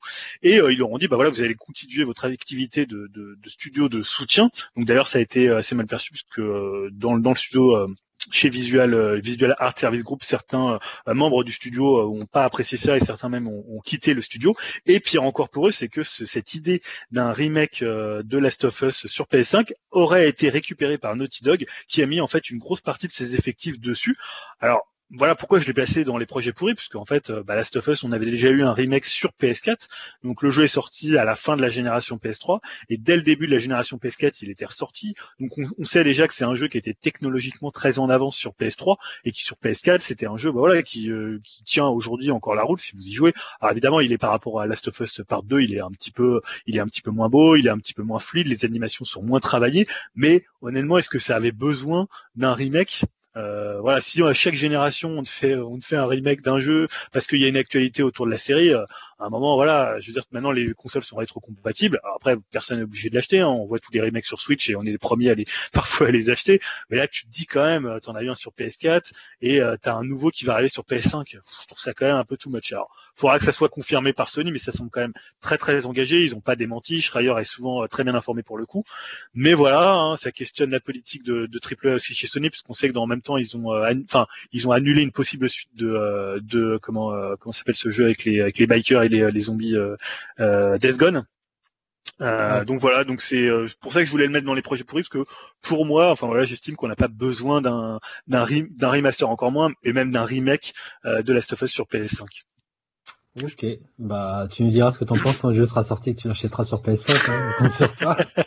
voilà, comme euh, comme tous les jeux Switch, euh, tous les jeux Wii U qui arrivent sur Switch. C'est ça. Bah, on critique et après on est on est pigeon. Tu vas garder la parole, du coup on va passer dans les projets risqués avec euh, Brutix, c'est une plateforme qui s'engage. Qu'est-ce que c'est?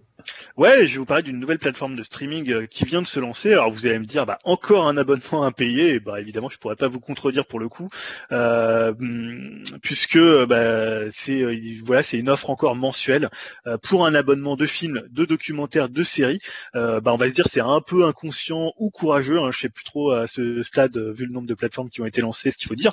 Euh, le nom de la plateforme c'est BrutX, ça a été lancé donc par Brut et elle propose en fait pour 4,99€ par mois sans engagement des films, des séries, des documentaires, des courts métrages et des films d'animation euh, avec un concept fort, c'est l'engagement. Donc en fait selon euh, Brut, euh, ce qu'il déclare c'est que chacun de ces programmes sera dans son registre un reflet des préoccupations majeures des nouvelles générations, l'environnement, les droits de la femme, la lutte contre toutes les formes de discrimination, l'amour, le genre, la diversité, le questionnement du pouvoir, la solidarité, la défense et la visibilité des minorités. Euh, donc on aura à la fois des productions et du fond de catalogue, mais toujours sélectionné selon ce critère de l'œuvre engagée. Donc par exemple, si tu vas sur leur, euh, leur production, tu vas avoir euh, bah, du Erin Brokovich, euh, donc Ma vie avec Liberace aussi, toujours de Soderbergh. Tu vas avoir tout sur ma mère de Almodovar. Voilà des choix de films qui euh, soulignent euh, ce qu'il ce qu'il disait. Alors, pourquoi je l'ai mis dans les projets risqués, même si je trouve que c'est toujours une initiative à, soutenir, c'est qu'à la fois bah, c'est encore une nouvelle offre euh, pour euh, pour un acteur qui se lance sur le marché d'un voilà d'un sur un marché qui est déjà quand même pas mal saturé. Et en même temps ce concept euh, de l'engagement voilà il fait presque un peu euh, Benetton euh, sur le sur le papier. Il fait un peu catalogue Benetton. Et faut voir si finalement euh, ils vont pouvoir le tenir euh, jusqu'au bout avoir assez de fonds de catalogue pour avoir des films engagés. Alors peut-être ça va être plus intéressant dans ce qu'ils vont produire en, en termes enfin dans leur propre production plutôt que sur le fond de catalogue. Donc ça on va dire on peut être assez curieux de voir vraiment s'ils vont rester complètement sur cette ligne les moi j'ai pas j'ai pas j'ai pas encore euh, enfin je me suis pas abonné à la plateforme. Je pense que comme toutes les plateformes vous pouvez facilement avoir un mois gratuit. D'ailleurs moi je je, je passais à la Fnac la dernière fois et j'ai vu que tu avais un ticket qui te donnait accès à un mois. Donc ils ont sûrement monté un partenariat avec euh, avec la Fnac ou avec d'autres enseignes pour récupérer un mois. Donc ça peut être intéressant de tester notamment pour tout ce qui est production. Voilà donc je trouve c'est toujours bien quand il y a des initiatives. En plus ils ont vraiment euh, un terrain un parti pris. Donc ça c'est toujours intéressant. Maintenant est-ce que à terme ils trouveront un public et même ils trouveront un positionnement? Ça j'en suis moins sûr ouais, donc du coup, c'est disponible dès maintenant, c'est ça? Ouais, et le site c'est brutix.com. Euh, voilà, donc euh, y a- tu peux déjà un peu visiter la page et voir un peu tous les films qu'ils proposent. Euh, voilà, il y a pas mal de, de documentaires pour le coup qui ont l'air assez intéressants, Ouais. justement des trucs assez engagés. Euh, Il y a aussi un truc qui est pas mal, c'est en fait c'est un peu ce qu'ils faisaient aussi, je crois sur la, la- je crois que c'est la Cinétech qui fait ça. C'est que tu peux, enfin en fait t'as des des artistes, des artistes qui donnent bah, un peu leur leur playlist, enfin leurs œuvres engagées préférées ou celles qu'ils conseilleraient. Donc ça fait comme Ouais. ça des petites des petites listes de films qui peuvent être assez intéressantes et qu'on qu'on retrouve sur la plateforme ou pas forcément, mais voilà, ça peut être assez intéressant d'avoir comme ça des euh, un peu des euh, des gens qui aiguillent un peu sur sur des œuvres. Après, ouais, je suis comme toi, je suis un peu de ton avis, mais c'est c'est peut-être risqué, ça, ça peut être très niche dans un sens. J'ai l'impression que Mhm. c'est, ça va quand même intéresser les personnes entre guillemets euh, averties ou plus au, à fait de ce genre de sujet. Tu vois, c'est pas le grand public que ça vise. donc Ouais. Pourquoi pas Bon, ça- après, tu vois, là, les trois films que j'ai cités qui, qui mettaient en avant dans Ouais. euh, moi dans la news que j'ai lu ou quand je suis allé dessus, c'est des super films, tu vois, que ce soit Erin c'est des Brockovich. super film, mais c'est pas n'importe qui qui les voit ces films. Oui, voilà. moi Après, ça, je pense qu'ils s'adressent déjà à un public. après, Brockovich, que... euh, je suis pas sûr qu'il y en a beaucoup qui connaissent euh, si tu en dehors de- du groupe cinéphile. Ouais, quand même, c'est un film qui avait. Ouais, Jérémy. Ou qui risquent de la- déjà les avoir en DVD. Ouais. C'est ça. C'est moi je me dis tous ces films-là, euh, bon bah je les ai déjà, donc est-ce que je vais m'embêter à, à, m- à m'abonner quoi? Mais tu vois, c'est pour ça que peut-être, faut vraiment peut-être surveiller leur production, euh, les originals, quoi. Ouais, c'est ça. ouais. Tu vois, c'est peut-être là que ça peut être intéressant s'ils ont vraiment un ton, vraiment euh, un esprit, quoi. Et en termes de prix, du coup, tu sais? Ouais, 4,99 par mois sans engagement. Et là, vous pouvez tester pour un mois. Je sais que moi, j'ai eu un code Fnac. Je pense qu'honnêtement, ça va être assez facile de, de Ouais. récupérer des codes, quoi. Ça marche. Bon, bah, merci pour cette info. On va enchaîner avec euh, Dim, qui va nous parler de Indiana Jones 5. Alors, juste avant ça, je tiens à préciser que Jérémy, t'es peut-être pas au courant, mais dans ce podcast, on est deux à aimer Indiana Jones 4, Junior et moi, qu'on trouve, qu'on trouve mieux que le 2, à titre personnel. Je balance. Donc voilà. euh, Vas-y, Dim. T'inquiète pas.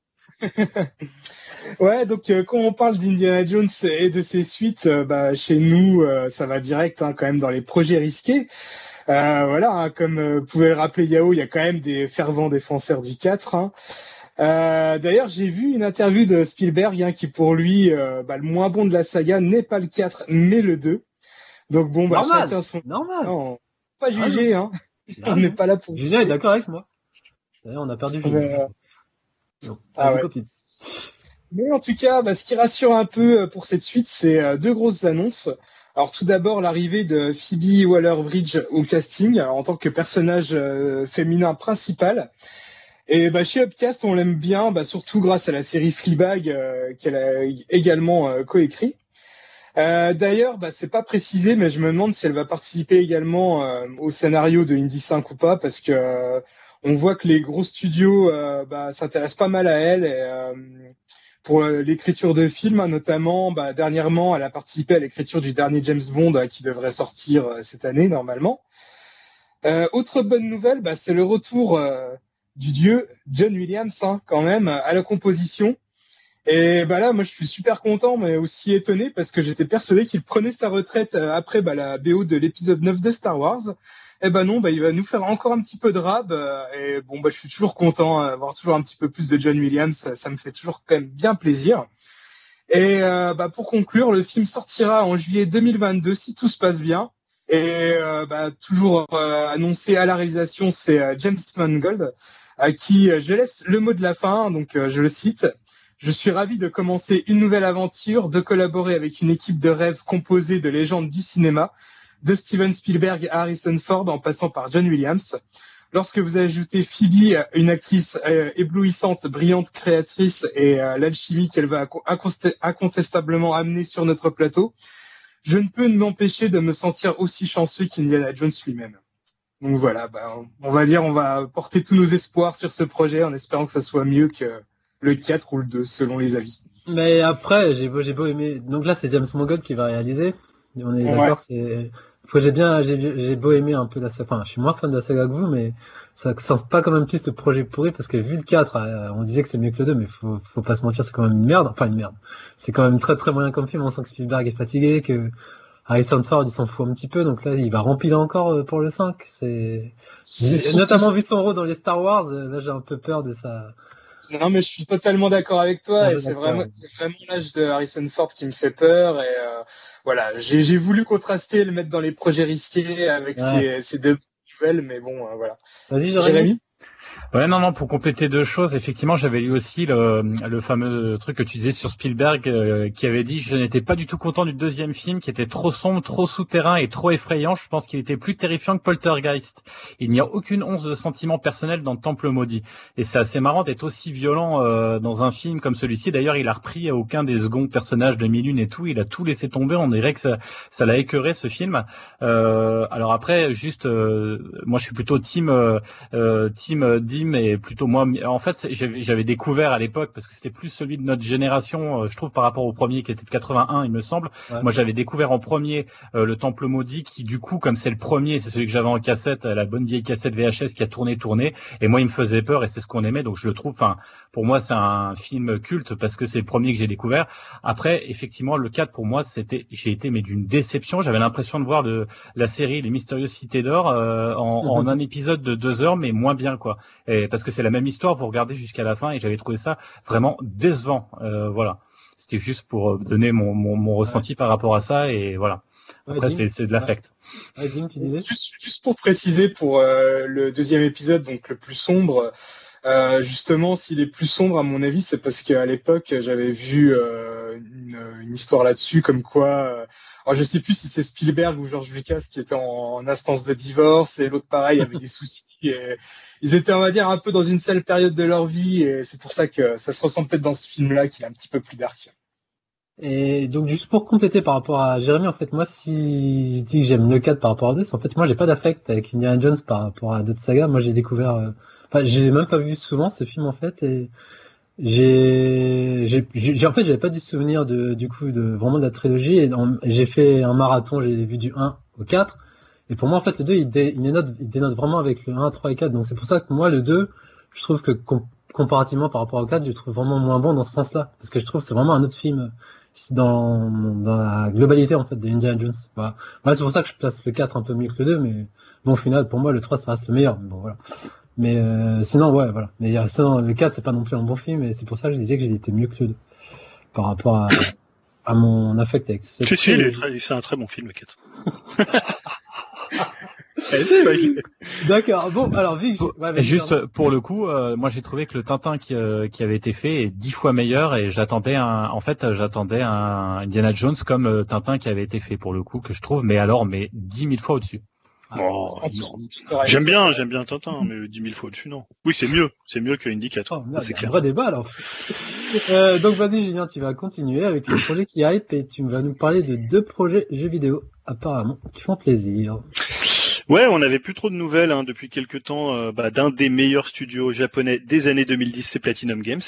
Euh, donc, tu, non, mais tu vas pas encore nous reparler des- de ce que tu n'as pas reçu ah, je sais par ça, j'ai un petit consensus. Enfin, ouais, vas-y, continue. Donc après World of Demon qui est sorti il y a quelques jours sur l'Apple Arcade et je trouve qu'il fait très envie avec son style Okami. hein. J'espère que soit euh, je pourrais euh, y jouer ou soit il sortira sur d'autres plateformes. C'est une annonce un peu surprise hein, qui a fait leur actualité. C'est le lancement d'abord d'une collection qui va s'appeler Neo Classic Arcade et d'un premier jeu qui est Sol Cresta, donc qui est un shmup, un shoot 'em up. Euh, donc on a d'abord cru à une farce hein, puisque, puisque l'annonce a eu lieu le 1er avril et que déjà l'année dernière lors de la, ce même 1er avril, donc la fête des canulars, bah, Platinum avait déjà annoncé deux jeux ce jeu avant de dire non, on rigolait, hein, c'est une blague, vous attendez pas à ce que ça sorte. Mais non, Platinum Game va bien sortir sur PS4, sur Switch et sur PC en association avec Hamster. Alors Hamster, hein, euh, Camilla en les cite souvent et, euh, et retweet souvent leur euh, leur leur, leur compte Ouais, leur compte Twitter si, si vous le suivez. Euh, donc un shoot 'em up, un shmup qui s'appelle Sol Cresta, donc c'est la suite de Moon Cresta et de Terra Cresta, qui sont deux shmups euh, sortis euh, dans les années 80 en arcade et développés par euh, Nichibitsu et qui ont connu eux-mêmes des suites ou des adaptations sur PC Engine et sur Saturn. Donc on a déjà un trailer de, de quelques une trentaine ou quarantaine de secondes qui est disponible. Ça sort en 2021, il n'y a pas encore de date. Hein. Début, on croit que la date va apparaître, mais finalement, euh, il joue un peu au, au malin. Mais pour le coup, ça a l'air d'être un truc à l'ancienne et je suis très aussi curieux de voir ce que va ce que va comporter leur collection néo classique arcade. Euh, voilà, c'est un truc quand même qui fait euh, qui fait plutôt envie. Donc ça déjà, ça me hype vraiment. euh, évidemment, c'est Platinum Games, même si j'attends bien plus Bayonetta, Bayonetta 3, mais je me dis voilà, un petit shoot comme ça de ce qu'on envoie, ça a l'air plutôt cool. Attends, et juste pour revenir là, t'es sérieux quand même là, ils se foutent pas un peu de notre gueule Platinum avec tous les projets qu'ils ont en cours, notamment le dernier Camilla, tu sais, qui est sur le Kaiju. là, ouais. qu'on- Projet qu'on que JJ là. Ouais, qui- on entend zéro news et là, et hop, Ouais. ils nous sortent un truc euh, de Dark Bah, c'est sympa. ouais, c'est Surtout qu'on a, Platinum. on a, on n'a pas de nouvelles depuis je sais pas combien de temps de Bayonetta 3 et on n'a pas de nouvelles non plus de comment il Babylon s'appelle leur Soul, jeu- tu vois. ouais de leur jeu pour Square Enix. Ouais, Donc ça fait beaucoup, beaucoup de gros projets entamés et là ils nous sortent, hey les gars, on se fait plaisir avec un petit jeu d'arcade. ouais mais tu vois c'est un peu comme World of Demons ils l'ont sorti quand même assez rapidement ou comme mais ils il avaient- était prévu quand même, il était. Il était prévu, ouais, mais souvent ils ont, il y a quelques projets comme ça. Même tu vois, Astral Chain, ils l'ont annoncé et six mois après, il était, il était dispo. Mais ouais, je pense que sur des gros projets, ils, voilà, ils galèrent peut-être plus en ce moment. C'est un peu particulier. C'est pour ça que je disais le meilleur studio des années 2010. hein. Je trouve que Ah, depuis, euh, depuis quelques années, tu vois, depuis 2017-2016, ils sont quand même beaucoup moins performants, quoi. Et Ils sont très très très mauvais sur les Kickstarter, je ne les recommande pas du tout, ces petits enfoirés. Mais vas-y, enchaîne sur l'autre sujet. Oui, bah autre annonce jeu vidéo qui fait plaisir, c'est la sortie prochaine d'un DLC et d'une mise à jour bah, d'un jeu qu'on a particulièrement apprécié ici, c'est Streets of Rage 4. Donc le DLC il s'appelle Mr X Nightmare, il va sortir cette année, on n'a pas encore la date exacte, et il va contenir trois nouveaux personnages. Donc on connaît pour le moment que Estelle Aguirre qui est dans euh, donc dans le jeu, hein, qui est celle que- de le boss que vous combattez, combattez deux fois, et qui va donc changer de camp. Ah, Ça c'est un truc assez classique de Streets of Rage 4. Dès que vous battez un boss, il vous rejoint ou il devient un peu plus sympathique. Il y aura un mode survival, il y aura des nouvelles musiques, des nouvelles armes. On voit notamment un espadon, hein, voilà, ils sont un peu lâchés. Euh, de nouveaux adversaires, des nouveaux coups, des nouveaux environnements, un système de personnalisation des personnages. Donc ça, ça peut être plutôt cool, notamment quand vous jouez à plusieurs. Et enfin, bah, une nouvelle mise à jour gratuite, euh, quant à elle, va arriver avec un nouveau niveau de difficulté qui est Mania Plus, hein, sachant que moi j'ai toujours pas fini le niveau le dernier niveau en Mania déjà, qui était déjà assez dur. Le dernier niveau, il me, rend complètement ouf. Euh, et un mode entraînement, donc ça c'est toujours sympa. Donc voilà, moi je suis très content d'un nouveau DLC. Euh, on s'était prévu quand même depuis longtemps.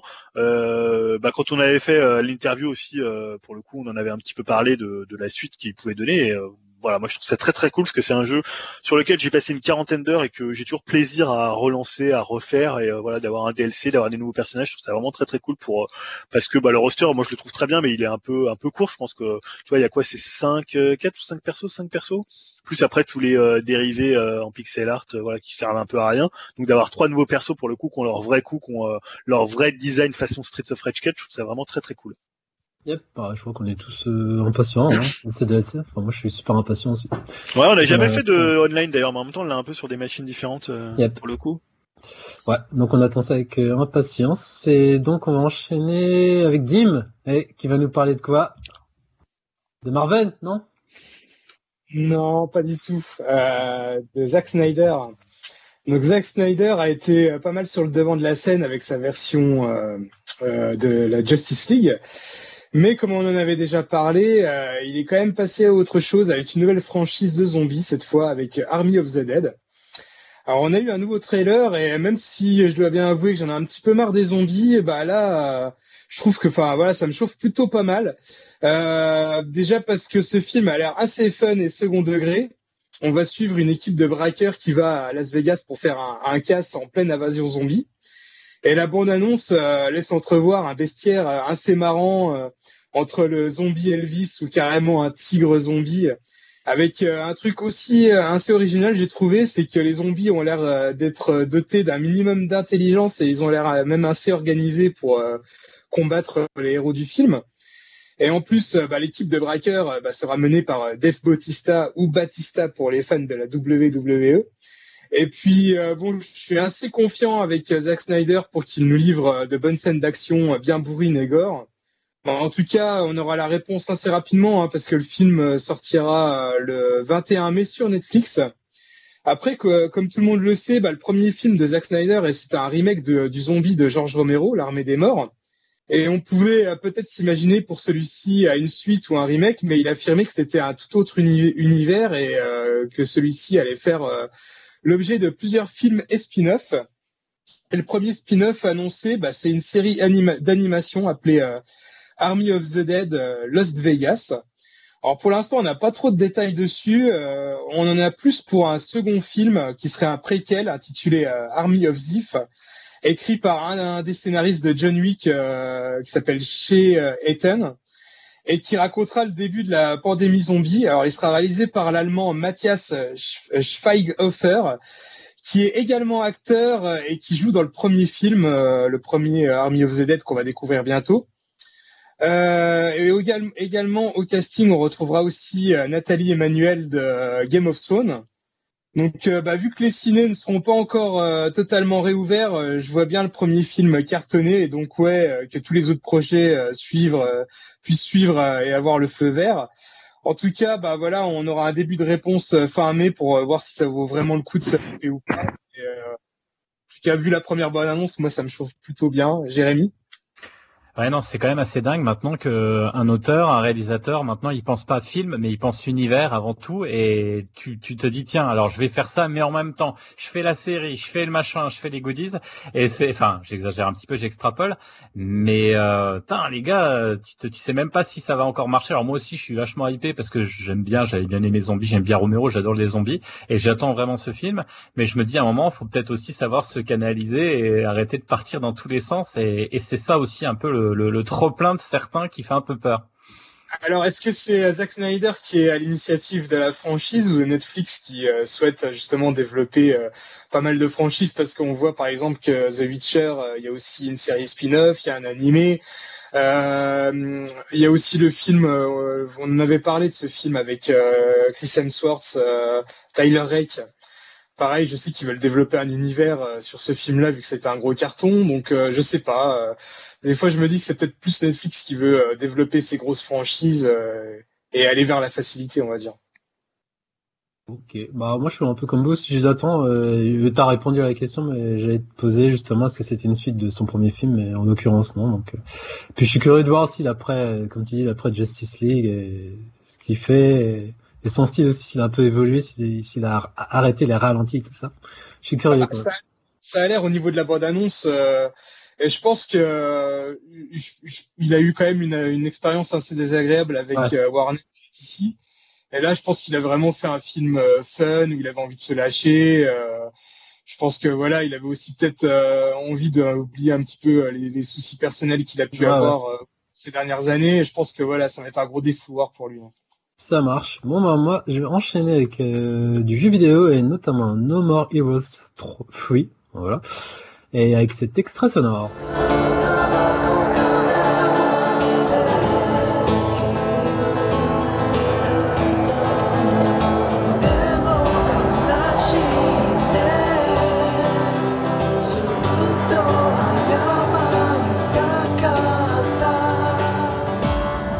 Donc il y a quelques temps, je crois que une, soit une semaine peut-être, soit c'était une semaine ou deux, euh, lors d'un event consacré donc au jeu, Goichi Suda, donc le créateur du jeu, nous a montré du gameplay. euh, C'était environ, ça durait 7 minutes.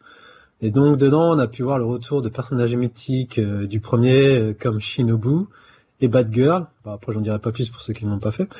Et on voit aussi des phases où Travis porte bien euh, une armure qu'on avait déjà vue dans le premier trailer. Et donc moi, ça me fait encore plus kiffer le projet. Il y a notamment, on peut voir des effets de particules, euh, notamment euh, enfin, lors des bagarres. Bon, moi, à titre personnel, ça me- j'aime bien le style visuel, mais je suis un peu déçu qu'on, je suis un peu déçu qu'on voyait pas trop de gore, euh, comme lors du premier et du deux. C'était vraiment des geysers de, de sang, des effusions de sang, ça, ça y allait à flot. Donc là, c'était peut-être pour le trailer, mais j'attends de voir. J'espère quand même qu'il y aura quand même le côté gore euh, qui perdure euh, dans le jeu. Euh, donc, ce qu'on sait, c'est qu'il a dévoilé la date de sortie qui sera prévue pour la fin de cet été, plus précisément donc le 27 août. Donc ça, c'est acté, donc ça, ça fait plaisir et je suis, je suis hypé comme un dingue. Et il a aussi dévoilé un pack qui inclut la trilogie sous le nom No More Heroes Free Killian Dollar Trilogy pour un prix de 9800 yens, ce qui fait environ 75 euros. Mais pour l'instant, c'est destiné au marché japonais, donc à voir si ça atterrira chez nous. Mais bon, je pense que y a pas de souci que ça devrait euh, arriver. Euh, donc c'est un gros euh, gros coffret euh, avec on voit une illustration de Travis et notamment avec des billets de- enfin des billets de dollars autour.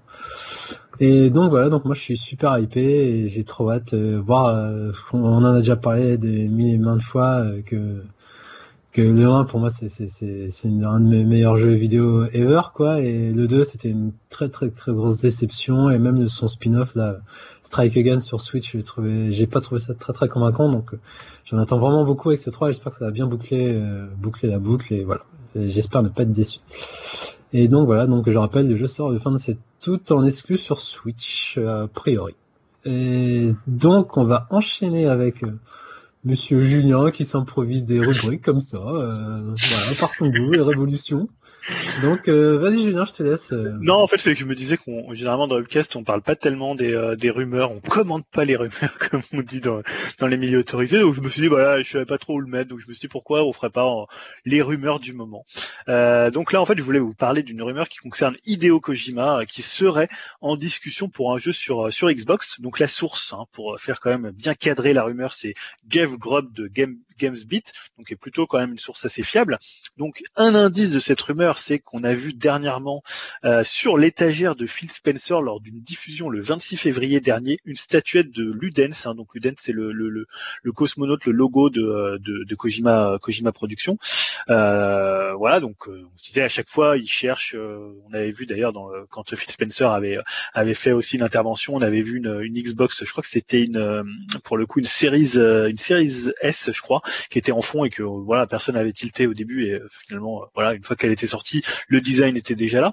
Et donc la phrase hein, que, que je vais vous soumettre, c'est celle de Jeff Grubb qui dit je ne peux pas confirmer que Xbox a déjà conclu un accord, mais il semblerait que Kojima soit au centre d'un plan de Microsoft articulé autour de talents japonais. Donc voilà, je trouve que c'est une rumeur quand même si euh, comment euh, Microsoft arrivait à signer un jeu en exclu Hideo Kojima, ça serait quand même un coup assez fort dans le dans le milieu du jeu vidéo puisque voilà Kojima depuis Metal Gear, il est quand même plutôt as- associé à PlayStation et on l'a vu avec Death Stranding qui était sorti en exclusivité console euh, sur PlayStation 4. Donc voilà, ça serait quand même un gros coup. Euh, on sait que bah, Microsoft il cherche des studios japonais euh, depuis euh, depuis des années. On l'avait vu d'ailleurs avec Platinum Games, ça s'était plutôt mal passé. Et voilà, on sait qu'ils sont que Spencer est souvent euh, en vadrouille au Japon pour essayer de trouver des deals, euh, même des trucs avec par exemple Square Enix, des, des studios. Donc, je sais pas, est-ce que c'est quelque chose euh, qui, euh, voilà, vous trouverez que ça sera un, un truc vraiment important dans le monde du jeu vidéo? Est-ce que ça pourrait vous faire basculer chez Microsoft si Kojima venait? Bon, voilà, qu'est-ce que vous en pensez de cette rumeur euh, si elle s'avérait moi, ça va être rapide. Euh, Osef. Bon, vas-y, les autres. Ah, pourquoi par rapport à Kojima ou par rapport à Moi, en fait, Kojima, je suis pas non plus un, j'ai un gros, grand, grand, grand fan, tu vois. Donc, euh, euh, la, seule licence de lui que je pourrais kiffer, c'est Zoé, plus ce côté mecha et vraiment un japanime. Après Metal Gear, moi, je suis, je suis de l'école Jérémy, j'ai connu euh, la version NES et après, je me suis arrêté à la version GameCube. Donc voilà, et le reste, euh, bof. Je suis pas, je suis pas un méga fan de Kojima et l'association avec Xbox, tu vois, euh, le jour où j'achèterai un Xbox, je crois que je serais mort en intérêt, ce sera peut-être mes, mes enfants qui l'achèteront. euh. Donc, euh, euh, moi vivant, jamais. Donc, je laisse la place aux autres. Vas-y, Dim. Ouais, non, mais je, enfin, je trouve que c'est assez cohérent avec euh, la politique actuelle de Microsoft, euh, qui essaye, on va dire, d'élargir un peu leur parc, et, qui rachète déjà pas mal de studios et, et tout. Et bon, bah, Kojima, c'est quand même un sacré gros nom du jeu vidéo, et je pense que voilà, ça peut faire venir quand même pas mal de monde, surtout le marché japonais où euh, la Xbox se vend pas non plus super bien. Donc, euh, je pense que ouais, ça pourrait être une petite euh, révolution quand même, au moins ou du moins sur le, marché japonais pour faire vendre un petit peu plus de machines là-bas. Quoi. Après, je sais pas si en en Occident ça va vraiment beaucoup changer les, ventes de, de la machine, mais au Japon ça peut peut-être avoir quand même son importance.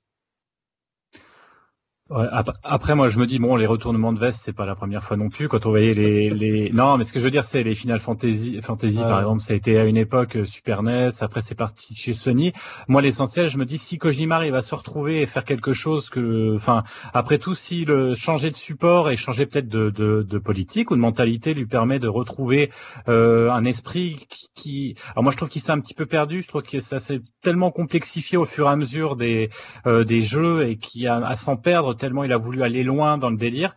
Peut-être que s'il se retrouve, ben ça sera bien pour lui et surtout ben, bien pour les joueurs parce que quand bien même un, un bon jeu reste un, un, bon jeu que ce soit sur n'importe quelle console et l'essentiel c'est d'avoir le jeu et, surtout d'avoir une liberté de, pouvoir faire ce que tu as envie de faire. Et là je, je là il a peut-être même trop de liberté. Peut-être que je sais pas, ça peut peut-être l'aider à à, à se voilà. Après il y a, y a les deux écoles. hein. Moi le, dernier jeu qu'il a fait, j'ai eu un petit peu de mal. Donc c'est pour ça aussi que je dis ça. Donc pour moi ça peut être que bien. Est-ce que tu t'avais fait un peu Death Stranding? Ah, ouais, ouais, mais j'ai pas, je- j'en avais marre de chuter dans les collines. Non, parce que justement, moi je trouve que c'était quand même une vraie claque. Et alors j'ai l'impression que Sony a pas été tellement satisfait des ventes, euh, même si apparemment sur PC il est plutôt rentré dans, dans ses frais. Mais alors je sais pas ce qui incluait le deal entre ce que touchait Sony, mais apparemment sur PS4 finalement, il- pour pour le, enfin si la rumeur a été vraie encore une fois, hein, le fait qu'il laisse que Sony ne pas signer un autre deal laisse partir euh, Kojima chez euh, Xbox, ou alors pour le coup ça peut-être rien, rien à voir, il a peut-être proposé le jeu à, pour le coup à Microsoft, mais ça serait quand même étonnant euh, que Sony qui l'avait quand même annoncé en grande pompe, on se souvient quand il était venu sur scène, euh, je sais plus si c'était lors d'un E3 ou lors d'un événement Sony, et voilà, en disant voilà, on a Hideo Kojima qui va bosser en exclusivité euh, pour console sur une console PlayStation, bah, c'était quand même un grand coup, et se dire que là, euh, je sais pas, 5-6 ans après, euh, et je me dis aussi d'un côté pour Kojima c'est un peu dommage puisqu'il avait le moteur euh, Decima, donc le, le comment le moteur de Guerrilla Game, euh, qui était aussi euh, qui est plutôt un moteur assez efficace quand on voit euh, Death Stranding. Euh, déjà il avait perdu le, le, moteur quand il était chez Konami, euh, quand il il s'est fait plus ou moins dégager. Donc c'est là il faudra encore qu'il trouve un autre moteur. Ça c'est un peu un peu dommage puisque ça c'était quand même très très bien maîtrisé. Mais en même temps je me dis moi je pense que c'est pas forcément ça serait pas forcément un grand coup pour le Japon parce que je pense que c'est un peu peine perdue pour Microsoft. J'ai l'impression qu'ils vendront jamais de d'Xbox au Japon. Et je pense c'est plus une annonce euh, qui vient pour la notoriété de Microsoft et également pour le Game Pass. Je pense c'est un peu encore un coup. Si tu as le jeu Kojima Day One dans le Game Pass, c'est encore euh, voilà une offre qui commence encore en- et encore plus à s'étoffer. Donc euh, moi je serais plutôt, euh, je serais, en plus je suis toujours content de ce genre d'annonce. Ça, fait parler, ça fait un peu rager les, euh, les, les, gens de chaque camp. C'est toujours un peu marrant de, de voir les réactions sur des exclus comme ça, sur des gens qui étaient euh, PlayStation et on a l'impression que c'est PlayStation pour toujours et qui passent euh, en- entre guillemets chez l'ennemi. Donc je trouve toujours, toujours ça marrant dans le, dans le milieu de jeux vidéo. On l'avait t'en parlais de Final Fantasy quand ils sont passés de chez euh, Nintendo à Sony. C'était assez drôle aussi quoi. Ouais, au final, euh, ils, ils sont sur toutes les machines. Hein. Squaresoft avec les finales. Ouais, Ah oui, surtout. Bah non, sur, ils sont pas du tout chez euh, Nintendo maintenant quand même. Enfin, Ah, il y en si, a. sur Switch, tu les trouves maintenant. Ouais, mais je veux dire, les derniers, ils sont trop, Ah. trop techniquement trop avancés. Et tu vois un, un FF7 remake qui, pour l'instant, il est que sur, euh, que sur PlayStation. Ah ouais, ça viendra. Ah, Squaresoft, ils sont attirés par le pognon, t'inquiète. Oui, mais bon, après, il y a des problèmes, des limitations techniques de la Switch. hein. Ouais. Donc, euh, est-ce que t'as tout dit pour ta nouvelle chronique? Je pense que dans deux semaines, tu vas nous en inventer une autre, hein, pour parler de je Ouais. pas quoi. hein. Oui, elle reviendra sans doute jamais, en fait. hein, sauf si je trouve une rumeur qui m'intéresse. Mais bon, comme nos caisses, des fois, c'est un peu, euh, un peu cloisonné, donc faut un peu euh, pousser les murs. quoi. Ça marche. Bon, bah, on va enchaîner avec la rubrique que tout le monde attend, hein, la fameuse rubrique rétro de Mister Jeremy. Et je crois qu'apparemment, il va nous parler du choc des titans. Donc, c'est le film original, le remake, euh, ou le- la colère des titans. Vas-y, à toi. Le C'est- terrier. Alors les amis, aujourd'hui on prend notre 205 Junior 1 litre 7 volante, direction cette bonne vieille année 1985 et à cette époque il y avait deux choses cruciales. D'une part, c'était d'avoir un collier avec un petit boudin vert autour du cou et un torchon rouge sur la tête qui faisait office de bandeau. D'autre part, s'imaginer en train de porter un arbre sur l'épaule avec un sourire carnassier jusqu'à sa maison au fin fond d'une forêt. Mais comme l'époque est cruelle, il y a des moments où il faut faire des choix. Et si aujourd'hui on vous disait, OK, tu n'as le droit qu'à un seul souhait, le collier ou l'arbre, et quel serait ton choix? C'est la réflexion cornélienne et philosophique du jour dans la chronique rétro.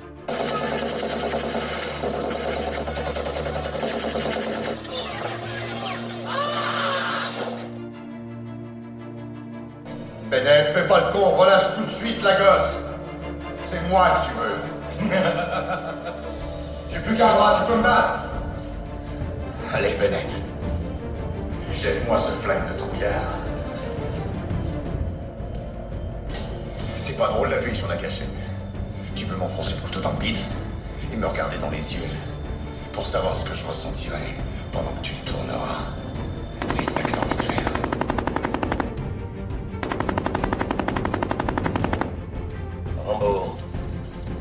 Pas moi qui donne les ordres, je les reçois comme vous.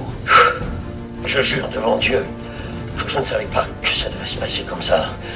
Ça devait être une autre mission. Mission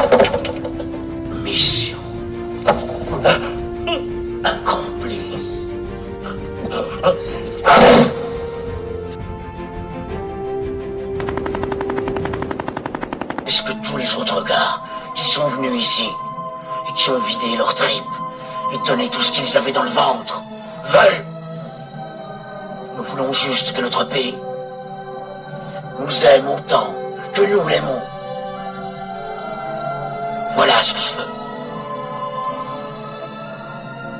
Alors vous l'aurez compris, aujourd'hui nous allons mettre face à face deux monuments du film d'action des années 80. Je veux parler de Rambo 2 d'un côté et Commando de l'autre. On va décider quel est le meilleur euh, entre les deux. Alors bien sûr, vous en conviendrez que le prix que nous allons décerner s'appuiera sur des critères totalement objectifs. hein. On n'est pas de- mauvaise foi chez Upcast. hein. Alors trêve de bavardage et on est parti. Alors, petit rappel des faits. Donc, Rambo 2 est sorti en, 1995, en 1985 avec un budget de 20 millions euh, de dollars. C'est un film de George Pan Cosmatos, euh, scénarisé par Stallone et James Cameron. C'est surtout la suite d'un très bon film qui s'appelle First Blood, hein, narrant l'histoire de John James H. Rambo, un personnage de fiction créé par David Morrell dans le roman Rambo de 1972. Et il est inspiré, euh, il est in- interprété pardon, par Sylvester Stallone. C'est un vétéran de la guerre du Vietnam traumatisé qui n'aspire qu'à une chose, couler des jours tranquilles chez lui pour s'occuper bah, de poneys, vendre des serpents venimeux ou tenir une boutique de forge.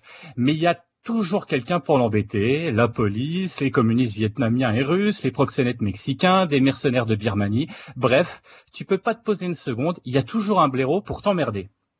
Pour Commando, c'est donc un film de Mark L. Lester, hein, sorti en 1985 aux États-Unis, hein, donc la même année, aux États-Unis, hein, ce est chez nous est sorti en 86, avec un budget de 10 millions de dollars, produit par euh, Silver, hein, Predator et d'autres, qui met en scène Arnold Schwarzenegger à une époque où c'est une grande star, hein, euh, avec une sacrée cote, hein, mais ce n'est pas encore la superstar. Hein, Commando l'aidera d'ailleurs à le devenir. Son personnage de John Matrix est un soldat d'élite type bulldozer qui écrase tout sur son passage. Alors, on va commencer euh, notre combat des titans. Hein. Donc, du coup, comme on a dit, on va essayer d'être objectif et j'ai des critères et on va essayer de voir, en fonction de différents critères, objectivement, quel est le meilleur des deux films. Et après, je demanderai à mes camarades hein, ce qu'ils en pensent, s'ils se rappellent un petit peu de ces films et si eux aussi euh, ont, euh, ont leur petit chouchou parmi tout ça. Alors, premièrement, quel est le meilleur scénario en une phrase? Alors, pour Rambo, John doit accomplir une mission de sauvetage dans la jungle vietnamienne, mais c'est un piège. C'est une mission pour effacer euh, euh, les traces de prisonniers. Et Rambo, John va être vénère et il va tout péter. Du côté de Commando, John, bah, ça va pas être facile d'ailleurs parce que vous avez remarqué qu'ils ont tous les deux le même prénom euh, dans les deux films. Un ancien soldat d'élite vit tranquillement dans la montagne avec sa fille, mais un ancien dictateur que, alors on va l'appeler, il s'appelle Matrix. Hein. D'ailleurs, petite anecdote, euh, le film aurait dû s'appeler Matrix, mais les producteurs euh, pensaient d'ailleurs que Matrix c'était pas un bon nom, ça faisait pas vendre et que ça pouvait pas marcher un film qui s'appelle Matrix. C'est véridique.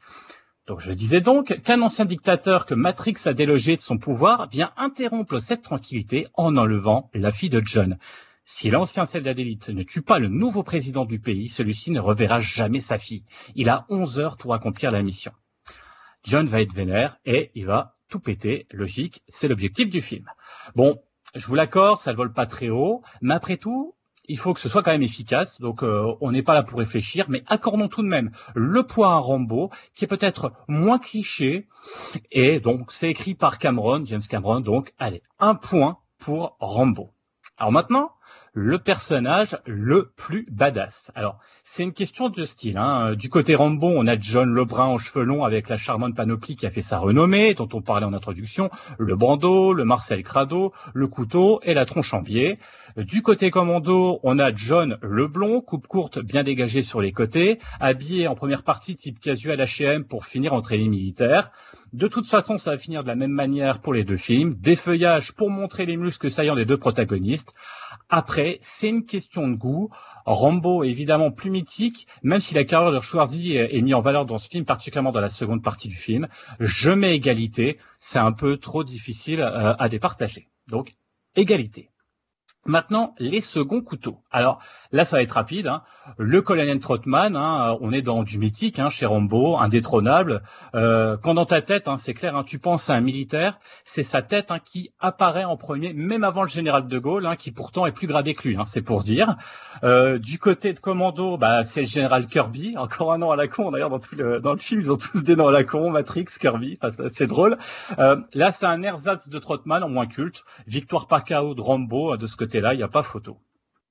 Ensuite, le nombre de morts. Alors, Rambo 2, il y a 69 morts, ce qui donne un résultat de 0,72 morts à la minute. Belle performance, me direz-vous, et j'en conviens. Mais c'est bien moins que Commando avec 81 morts. C'est le film où il y a le plus de morts chez Schwarzy, devant Total Recall 44 morts. Ça défouraille dans tous les sens. Bravo les artistes, c'est gratuit et ça fait plaisir. Victoire claire pour Commando. Alors maintenant, à un moment important dans ce genre de film, le ou les méchants. Alors pour Commando, c'est Bennett. Si vous aimez la côte de maille et les moustaches, c'est le numéro un. Il ressemble à un Freddie Mercury, mais avec des muscles. Vernon Wells, l'acteur hein, qui, a, joué donc le rôle de Bennett, s'autoproclamera alors le Freddie Mercury sous stéroïdes. Franchement, il reste culte. Bas du front, méchant pour le plaisir et complètement débile. Et vraiment, on se fait plaisir à regarder ce personnage. Euh, S'agissant du costume, la légende voudrait que l'acteur, ne rentrant pas hein, dans son costume prévu par la production à cause de sa carrure, eh ben, a pris une vieille côte de maille qui traînait là et c'est pour ça qu'il se retrouve euh, attifé de cette espèce de code de maille ridicule, mais qui lui va super bien. Du côté de chez Rambo, c'est un peu plus compliqué parce qu'il y a quand même euh, des, rôles de personnages, hein, des salauds notoires, hein, de traîtres, hein, euh, avec en tête, si vous avez oublié, Martin Cove. je ne sais pas si vous savez qui c'est, Martin Cove eh ben c'est John Kreese hein, dans Karate Kid et Cobra Kai, le vieux méchant fondateur du Cobra Kai. Hein. On pourrait presque dire qu'il y a une filiation entre les deux films, entre Rambo et Cobra Kai, tellement les deux personnages sont similaires et c'est même assez bluffant. Ça m'a fait marrer de voir que on dirait que c'est la en fait Commando fait partie de Karate Kid. On retrouve aussi le rôle du méchant habitué interprété par Sean Napier hein, ou Napier, je sais pas comment on prononce, qui joue Murdoch, un bureaucrate qui laisse pourrir Rambo dans la jungle. Et voilà, un classique. Il a fait que de vous, si vous voyez pas sa tête, vous regardez dans le film, il fait tous les méchants tous les films des années 80 un peu pourris. Vous voyez, on peut pas le rater. Enfin, euh, les méchants russes sont de la partie, le petit vicieux au regard perçant qui donne les ordres et le gros costaud qui les exécute.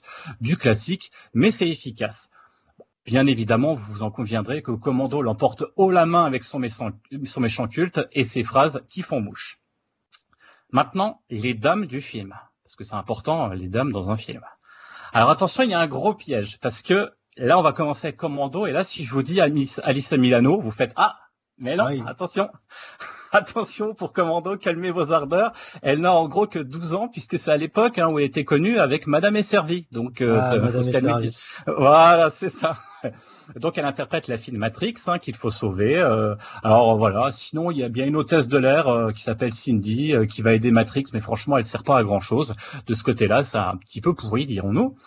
Par contre, donc du coup, du côté de chez Rambo, c'est un peu plus classe. Hein. Il y a une vraie romance entre Rambo et l'espionne anticommuniste que Kobao, qui va offrir le petit Bouddha d'ailleurs hein, à Rambo, qui en retour lui offrira son cœur, pas très longtemps d'ailleurs, hein, puisque hein, elle va, elle va, elle va mourir, hein, mais on peut la remercier parce que Rambo va faire un level up hein, dès qu'elle va mourir, euh, et après, bah, il va vraiment, bah, alors vraiment être vénère et il va tout défoncé. C'est c'est un petit peu, c'est un peu grâce à elle. Donc euh, merci Kobao.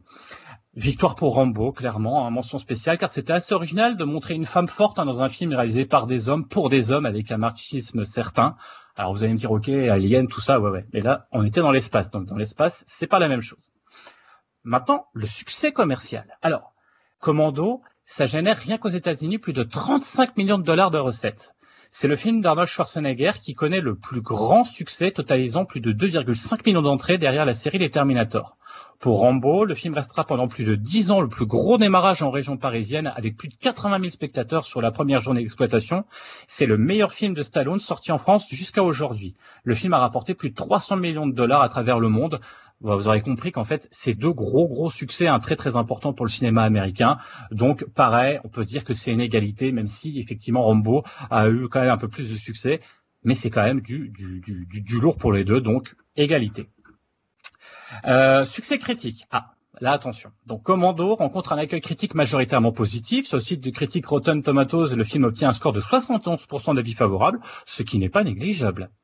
En revanche, Rambo 2, la mission, a reçu des critiques un peu plus négatives de la part des critiques. En septembre 2019, celui-ci obtiendra juste une note de 35%, ce qui n'est pas génial. De toute façon, hein, c'est connu, euh, les gens n'ont aucun goût, mais soyons une nouvelle fois impartial et objectifs. Victoire pour Commando, on est d'accord. Alors maintenant, hein, le, le, truc le plus intéressant, c'est le fun 30 ans plus tard. Ah, voilà l'instant le plus important de cette chronique et pour véritablement départager les deux colosses. Quel est le film qui à l'heure actuelle est le plus plaisant et regardable? Et là, ça se complique un peu. D'un côté, on a Commando, on a clairement un des films bulldozer les plus les plus fun jamais réalisés. Et on peut remercier les monteurs qui ont réussi le tour de force non, euh, d'une action non-stop, sans temps mort ni indigestion. De ce côté-là, on se rapproche des films hongkongais qui sont les spécialistes en la matière, hein, type Stuart ou euh, John Woo. Avec cette petite différence, c'est que le film ne se prend jamais au sérieux. Il est bourré d'humour, plutôt bien vu, avec un enchaînement de phrases cultes. C'est d'ailleurs ce qui l'empêche d'être un nanar, hein, car tout est fait sciemment et ça devient même jubilatoire. Du côté Rambo, personnellement, bah, c'est un peu plus compliqué. Il y a de l'action, il y a de la violence gratuite, il y a un héros iconique, tout y est. Vous me direz, alors c'est pareil Et là, je dis, bah, tout, bah non tout est au premier degré. Stallone n'est pas là pour déconner, euh, ce qui est normal, hein, vu que c'est quand même la suite du film dont je parlais tout à l'heure, First Blood, hein, euh, qui, je vous rappelle, était quand même un vrai bon film, engagé, parlant du traumatisme de la guerre et le retour difficile des soldats dans leur pays natal. Sa suite Rambo 2 va totalement modifier les codes du premier, à l'instar un petit peu d'un Star Wars 8. Hein, vous voyez, hein, on change complètement le style au milieu de sa série. Euh, donc du film quasi intimiste dans une bourgade américaine, on est propulsé dans la jungle vietnamienne pour désinguer tout ce qui bouge.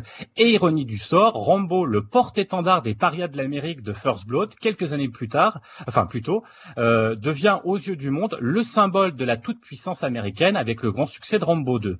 Alors oui, avec un zeste de recul et de second degré, on passe un super moment avec des potes à regarder ce film qui est bien réalisé et s'intégrant dans une saga qui a pour elle de montrer une vision américaine du monde par l'intermédiaire de son cinéma populaire avec ses, ses contradictions ses fulgurances, mais aussi sa, sa connerie, hein, faut dire ce qui est, en fonction de l'époque. Donc moi je dirais victoire pour Commando, qui restera euh, quasi unique dans son genre. Alors euh, le vainqueur, si on récapitule, hein, on va revoir un petit peu, il y a deux égalités concernant le héros aussi charismatique, hein, les deux, l'un contre l'autre. Quoi qu'il arrive, les deux films ont compté en termes d'impact commercial également, donc ça c'est important. Euh, Rambo reçoit trois points, meilleur scénario, meilleur ça, me fait, ça me fait marrer quand même d'annoncer de, Rambo, Rambo 2, meilleur scénario, mais bon, c'est pas grave, meilleur scénario, meilleur second couteau et meilleure représentation féminine. Excusez-moi. Euh, Commando reçoit 4 points, meilleur nombre de morts, meilleur méchant, méchant plus gros succès euh, critique et meilleur euh, replay value. Euh, la victoire revient en toute objectivité, je vous le rappelle, pour euh, Commando, mais pour la science, je vous conseille quand même de voir ou revoir les deux et bien sûr de euh, bah, nous donner votre avis euh, dans le Discord parce que je serais bien curieux de savoir si vous êtes plutôt Team Commando ou Team Rambo. Et en attendant, vous les amis, quel est, enfin votre cœur balance vers lequel des deux ou peut-être aucun des deux d'ailleurs? Ouais, Dim. Ouais, ben moi c'est clairement euh, c'est clairement Commando. Euh, déjà, euh, c'est un film. je sais pas pourquoi. une certaine époque, avec des amis, on rentrait de soirée, on va dire, un petit peu éméché. C'était un peu le rituel de fin de soirée. C'était euh, manger un morceau devant euh, Commando. Ce film, je l'ai vu, euh, je sais pas combien de fois, euh, il me faisait vraiment mais hyper rire. Le début, euh, quand il coupe le bois, qui donne à manger à une biche, qui mange une glace avec sa fille, ou que tu vois même, t'as des méchants qui ont vraiment des, gueules de cinéma. Je me rappelle, il y a, c'est Bill Dux, hein, c'est ça, hein, qui fait un des méchants, un des seconds couteaux. lui, il est énorme. Bah, effect- effectivement, le méchant avec sa côte de maille, euh, il, est, il est splendide. Et les répliques de fin, elles sont, euh, elles sont vraiment cultes. Et Rambo 2, euh, je- à chaque fois, ouais, je regarde quand même un bon souvenir. Je rigole toujours bien en le regardant, mais je l'ai beaucoup moins vu, j'ai beaucoup moins de souvenirs. Donc forcément, ouais, mon cœur balancera beaucoup plus pour, euh, pour Commando. Bah vas-y Julien.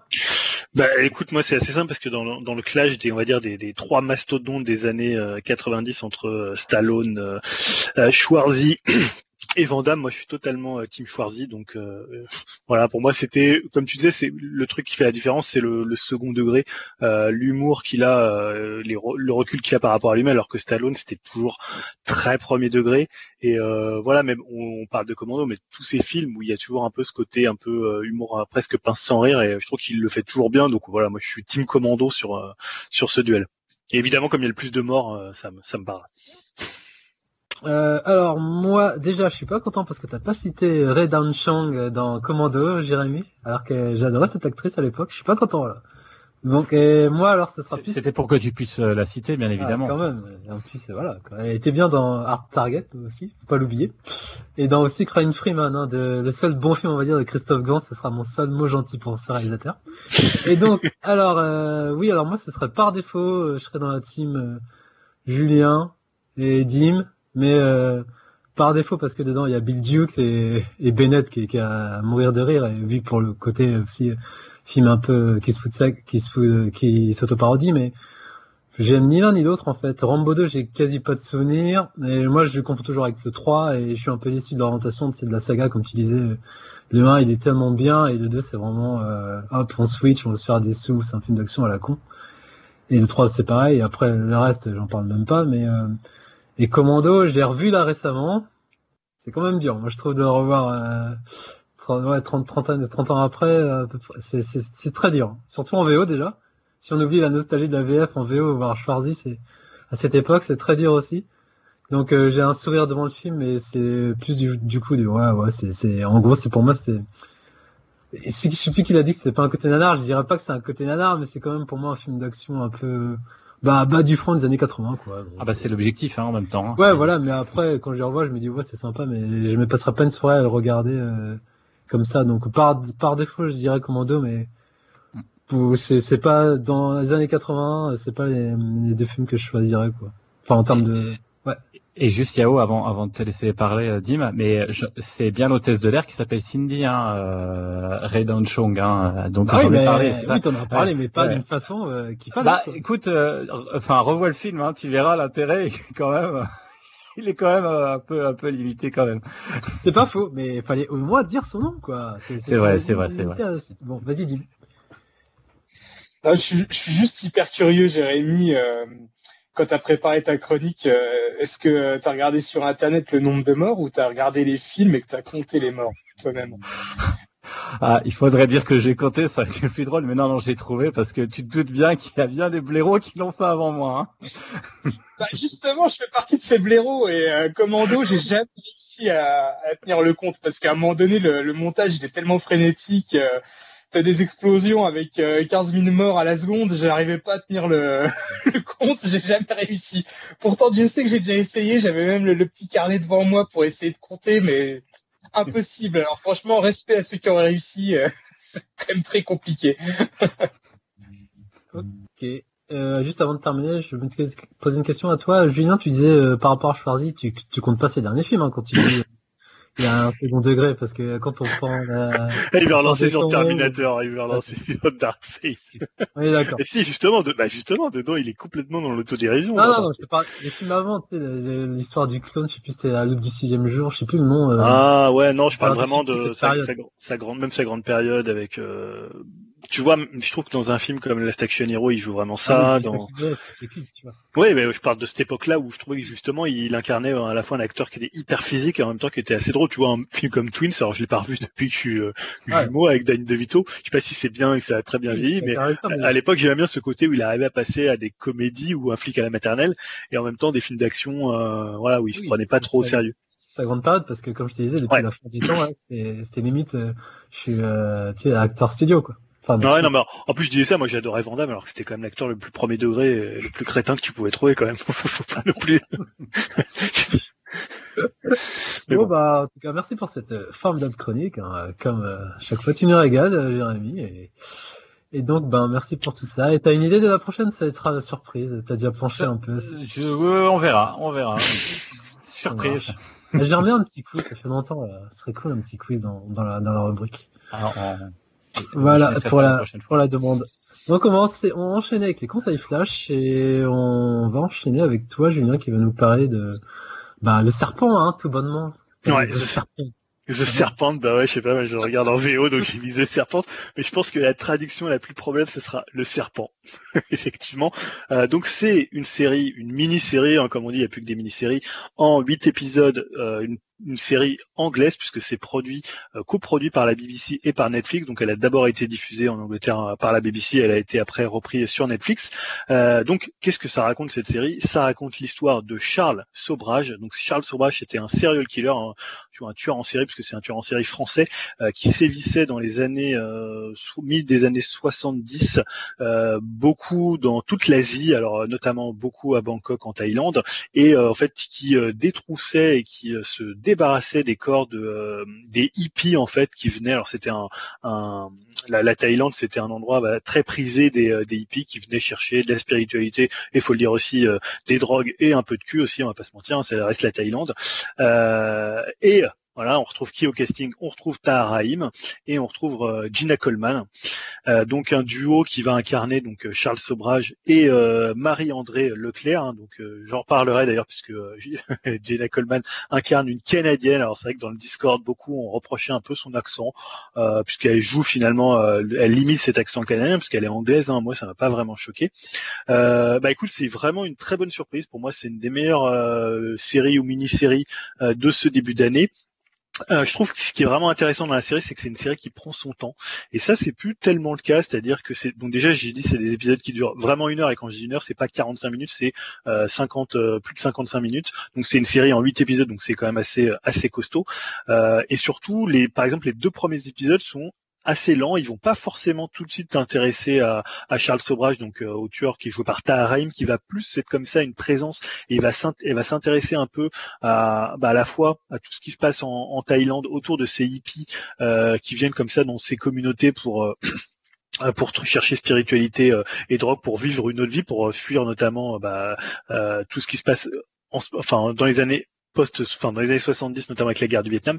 Euh, et voilà, je trouve que la série elle est hyper intéressante sur ça parce qu'elle va brosser un portrait en creux euh, du tueur euh, du, du tueur en série et pour le coup elle va pas chercher à faire une explication psychologique, euh, ce qui est souvent le cas d'ailleurs des séries sur les serial killers. Alors après ça peut être très bien fait, hein, euh, on en a souvent parlé ici de, de Mindhunter qui aborde vraiment la psychologie des serial killers et c'est même le principe de la série. Mais là, sur les deux premiers épisodes, tu vas pas vraiment savoir qui c'est, euh, ce qu'il a fait, pourquoi il est devenu un tueur en série, euh, est-ce que c'est lié à son enfance, est-ce que c'est lié à un trauma? Il va y avoir comme ça quelques petites touches, notamment sur le rejet qu'il a pu ressentir euh, en tant que, que métis, puisqu'il est à la fois euh, il est français et aussi et aussi asiatique. Donc voilà, il considère qu'en étant presque un étranger dans son propre pays, la France, il pouvait pas réussir et tout le monde lui, mettait des, barrières. Mais ça, ça reste quand même assez subtil. Et ensuite, c'est la reconstitution, vraiment la, la, la Thaïlande des années 70. Bah là, vraiment, ils se font plaisir. C'est il c'est même pas qu'il y a des gros moyens, mais il y a une photographie, il y a une.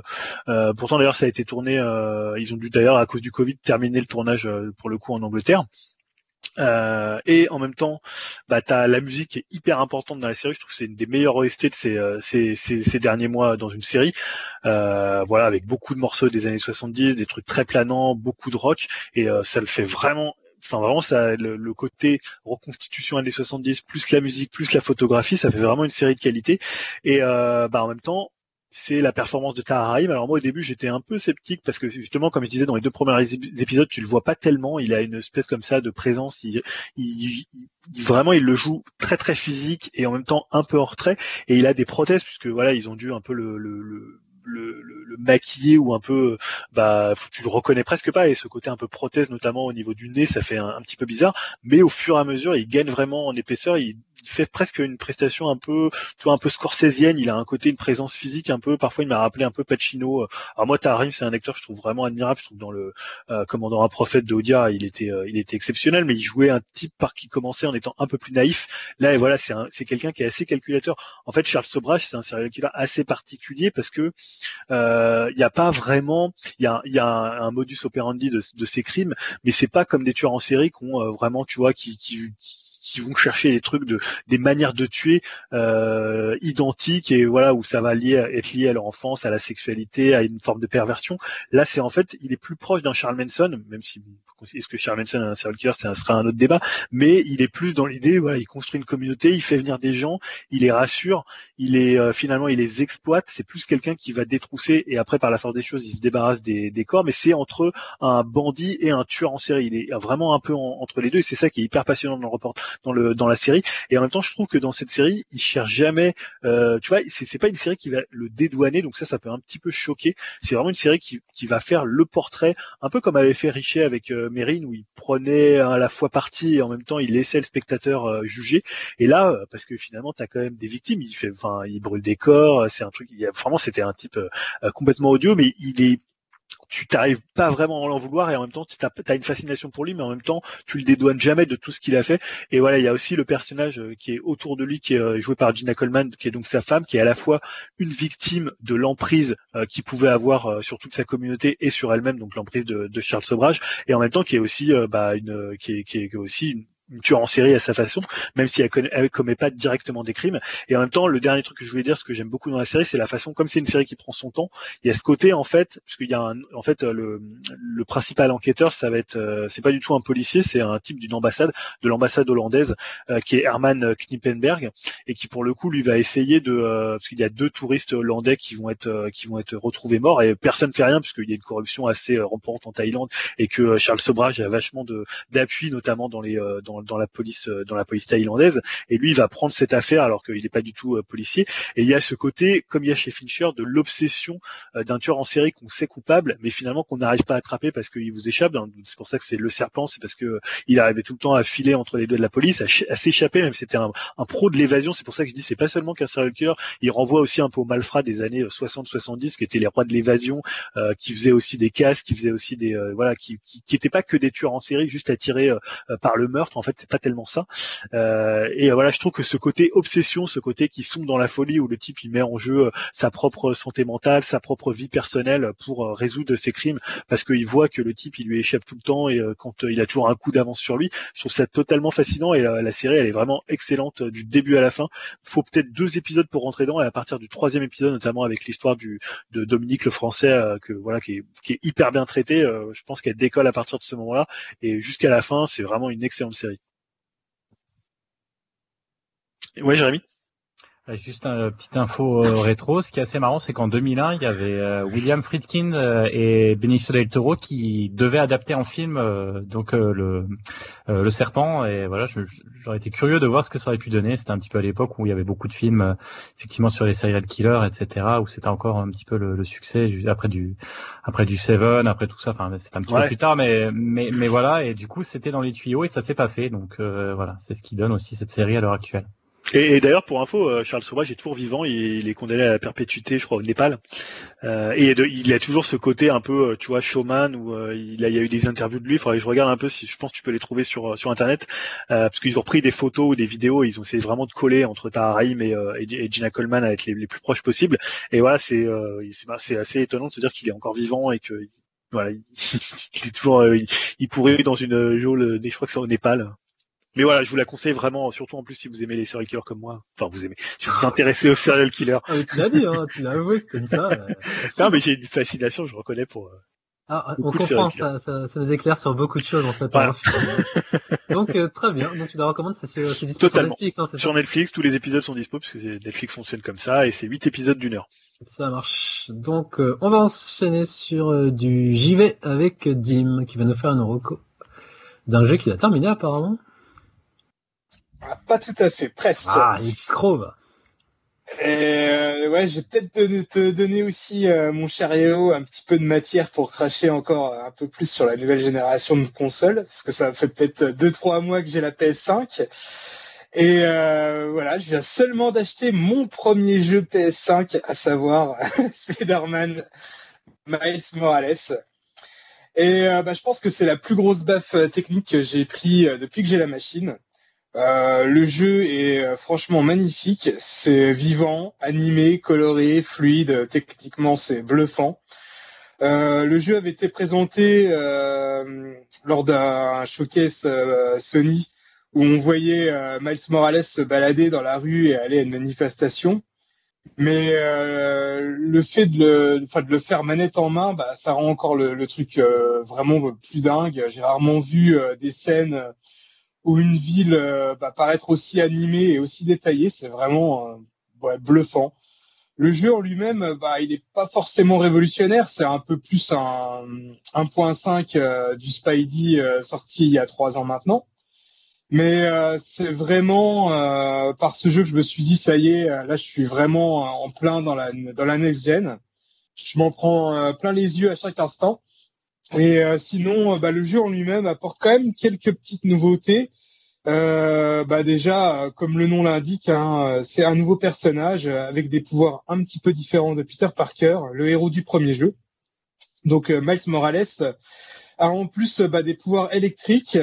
Le gameplay reste sensiblement le même avec quelques petites nouveautés bah, dues à ce pouvoir électrique hein, et aussi bah, justement avec des nouveaux combos pendant les combats. Et d'ailleurs, en parlant de ça, bah, ça reprend toujours la formule des Arkham City, euh, les jeux Batman. Mais euh, je trouve enfin que c'est encore plus efficace. Euh, Spidey, bah, il se bat vraiment euh, très très souvent dans le jeu, mais je trouve ça jamais lassant, euh, bah, dû à la richesse du gameplay. Et pareil, euh, c'est ce que je disais aussi pour le premier jeu, bah, rien que le fait de se balader et survoler New York et euh, de toile en toile, bah, ça a quelque chose de génial. Euh, des fois, limite, euh, je peux, juste m'amuser, on va dire, à faire des acrobaties d'immeuble en immeuble. Euh, ça m'éclate bien et bon, en plus, enfin avec la manette euh, PS5, ça rend encore le, tout plus agréable et c'est vraiment cool. Je me rappelle qu'à la sortie de la PS5, on parlait quand même pas mal du jeu Astrobot Rescue Mission pour justement les fonctionnalités de la manette. Et on se demandait si ça allait être repris dans d'autres jeux. Bah là, c'est clairement le cas, je trouve, avec le Spider-Man. Euh, ça, ça donne vraiment des très bonnes sensations. Et euh, pareil, quoi, en, en parlant de, de technique, la, la manette quand même de la PS5, elle est vraiment euh, juste incroyable. hein. Je pense que c'est quand même la, la meilleure manette que j'ai pu avoir en main euh, depuis que je joue. Euh, alors après, bah, le jeu, il est quand même assez court par rapport à l'original. Là, j'en suis à peu près à une vingtaine d'heures et euh, j'en suis euh, à 90% du jeu. Et je recommande d'ailleurs, je pense, euh, aux gens qui veulent essayer euh, de s'investir quand même et de le faire à 100% parce que je trouve que les activités euh, proposées euh, en dehors de, la mission principale, les activités sont quand même suffisamment fun et variées pour qu'on qu'on s'en lasse pas et qu'on qu'on aille quand même jusqu'au bout. Et sinon, l'histoire est, assez, elle est assez classique mais efficace. Miles fait ses débuts en tant que Spider-Man et a comme euh, pour mentor euh, Peter Parker. Et euh, celui-ci euh, se barre en voyage et laisse Miles gérer la ville tout seul pendant son absence. Et évidemment, il y a des méchants qui vont débarquer. Ce qui est vraiment cool, c'est bien sûr bah, donc le personnage de Miles qui est assez attachant et qui essaye de faire ses preuves en tant que héros et pas seulement en tant que deuxième ou nouveau Spider-Man. Euh, Enfin voilà, en tout cas, je prends beaucoup de plaisir à y jouer et euh, si c'est pas encore fait, je vous conseille fortement d'essayer parce que je trouve que ça vaut vraiment le coup. Quoi. Ouais, Ouais, Julien. Julien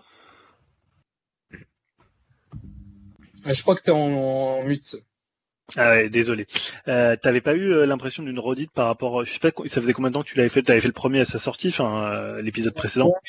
Il y a trois ans, bah ouais non, comme je disais, euh, je, je retrouve vraiment les mêmes mécanismes et je parlais d'un jeu 1.5 que Real Suite ou euh, on va dire un énorme DLC de- du premier. Ouais. Après, comme je disais, ça apporte quand même quelques nouveautés euh, au niveau des pouvoirs. Euh, là, il a des pouvoirs électriques et il a un point, on va dire, qui dégage de l'électricité et donc ça permet des, des nouveaux combos au niveau, voilà, au niveau des phases d'action. Il n'a pas tout à fait exactement les, les mêmes mouvements que le, premier Spider-Man. Et aussi au niveau des missions, euh, ils ont rajouté quelques petits éléments. Euh, là, par exemple, tu as des, des hélicos qui se font euh, pirater et pris en otage et il faut aller sauver les hélicos, des choses comme ça, des choses qu'on retrouvait pas dans le premier. C'est que des petites euh, touches comme ça, on va dire par-ci par-là pour agrémenter un petit peu de nouveauté par rapport au premier jeu. C'est sûr que j'attends plus un vrai 2 euh, que, que avec des, des, des vraies nouveautés, mais bon voilà, comme je disais, je l'ai plus pris dès le début pour un, pour un 1.5 qu'une réelle suite. Quoi. Donc en fait, ça veut dire que si- tu, t'en as fait aucun comme moi, faut, faut mieux que tu commences par le 1 et après laisser un peu de temps euh, pour pas les enchaîner euh, l'un à la suite de l'autre, quoi. Ça. C'est ça exactement. Bah, par exemple, Joël qu'on avait reçu pour euh, nous parler de la PS5, il n'avait pas fait le premier à l'époque et donc il a il a récupéré les deux sur PS5 et euh, là il vient de finir le, le premier et il va attendre quelques mois avant de faire Ouais. la, la suite. Quoi. Après oui, si si vous avez fait aucun des deux, je vous conseille quand même de commencer par le premier parce que dans le premier c'est là où il y a aussi l'introduction du personnage de Miles, euh, ses origines et tout et euh, on va dire sa, sa rencontre aussi avec Peter Parker, ce qui est quand même assez important dans l'histoire euh, pour le- la suite des événements. Ok, très bien.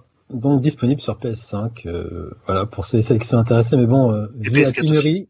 PS4 Ouais, aussi. ouais. Et plus personne joue sur PS4 maintenant, apparemment tout le monde a la PS5. hein. Donc voilà, donc moi j'enchaîne avec euh, non pas une, mais deux, enfin si une série, mais avec euh, deux saisons. Donc c'est Craignos, c'est carrément Craignos de Monsieur Jean-Pascal Zadi, hein, maintenant qui est célèbre pour euh, tout simplement Noir. Cette fameuse comédie, non, n'est-ce pas génial? Tout à fait. donc, comme je disais, il y a deux saisons, la première de, de 2018, donc c'était juste avant, euh, donc euh, tout simplement Marc, et qui était une web série à la base, et après la deuxième saison, je crois qu'elle a été tournée pendant ou après le film, donc du coup ça a plus la même renommée. Donc, dans la première, c'était 6 épisodes de 15 minutes, et dans la deuxième, il y a eu plus de moyens, c'est 9 épisodes de 25 minutes. Et tous, ces épisodes, ils sont, disponibles en replay sur France TV, et je crois même que la saison 2, euh, enfin le premier épisode est dispo sur YouTube, après je sais pas si l'intégrali- l'intégralité de la série est disponible. Donc comme je disais, elle a été créée par Jean-Pascal Zadi. Euh, je vous fais le pitch. Donc Ernesto, qui est joué par Zadi, se voit confier un sac plein d'oseille qui contient exactement 100 000 euros par son pote Joe, en fait. Et il doit en prendre soin car il va rentrer en prison. Je crois que même c'est le premier épisode, il rentre en, enfin c'est le soir même, il rentre en prison pour une peine de 6 mois. Mais forcément, tout ne se passe pas comme prévu. Euh, quand il s'apprête à rentrer chez lui avec le sac, euh, il va y arriver une galère et il va le perdre ce sac. Et donc, il aura six mois pour euh, retrouver les sous que contenait ce sac. Donc, euh, pour moi, c'est une série de la, de la débrouille avec très très peu de moyens. On le voit notamment dans la saison 1 et je trouve que c'était euh, assez judicieux de son style euh, pour filmer. Donc, donc chaque plan, tu vas avoir, il y aura un plan fixe en fait. Et je vois ça comme des petites scénettes. Donc t'as la caméra qui se pose, t'as un léger travelling, et après les acteurs ils ont, enfin c'est limite un plan séquence en fait. Ils jouent leur sketch euh, toujours dans sur un- une scène différente. Ça peut se trouver soit dans ça se passe dans une cité euh, pavillonnaire, euh, voilà. Donc t'as des scènes qui vont se passer soit dans une maison, soit dehors, mais t'as toujours un plan fixe. Et tu suis, il y a jamais de mouvement, c'est vraiment les acteurs qui créent en fait le mouvement.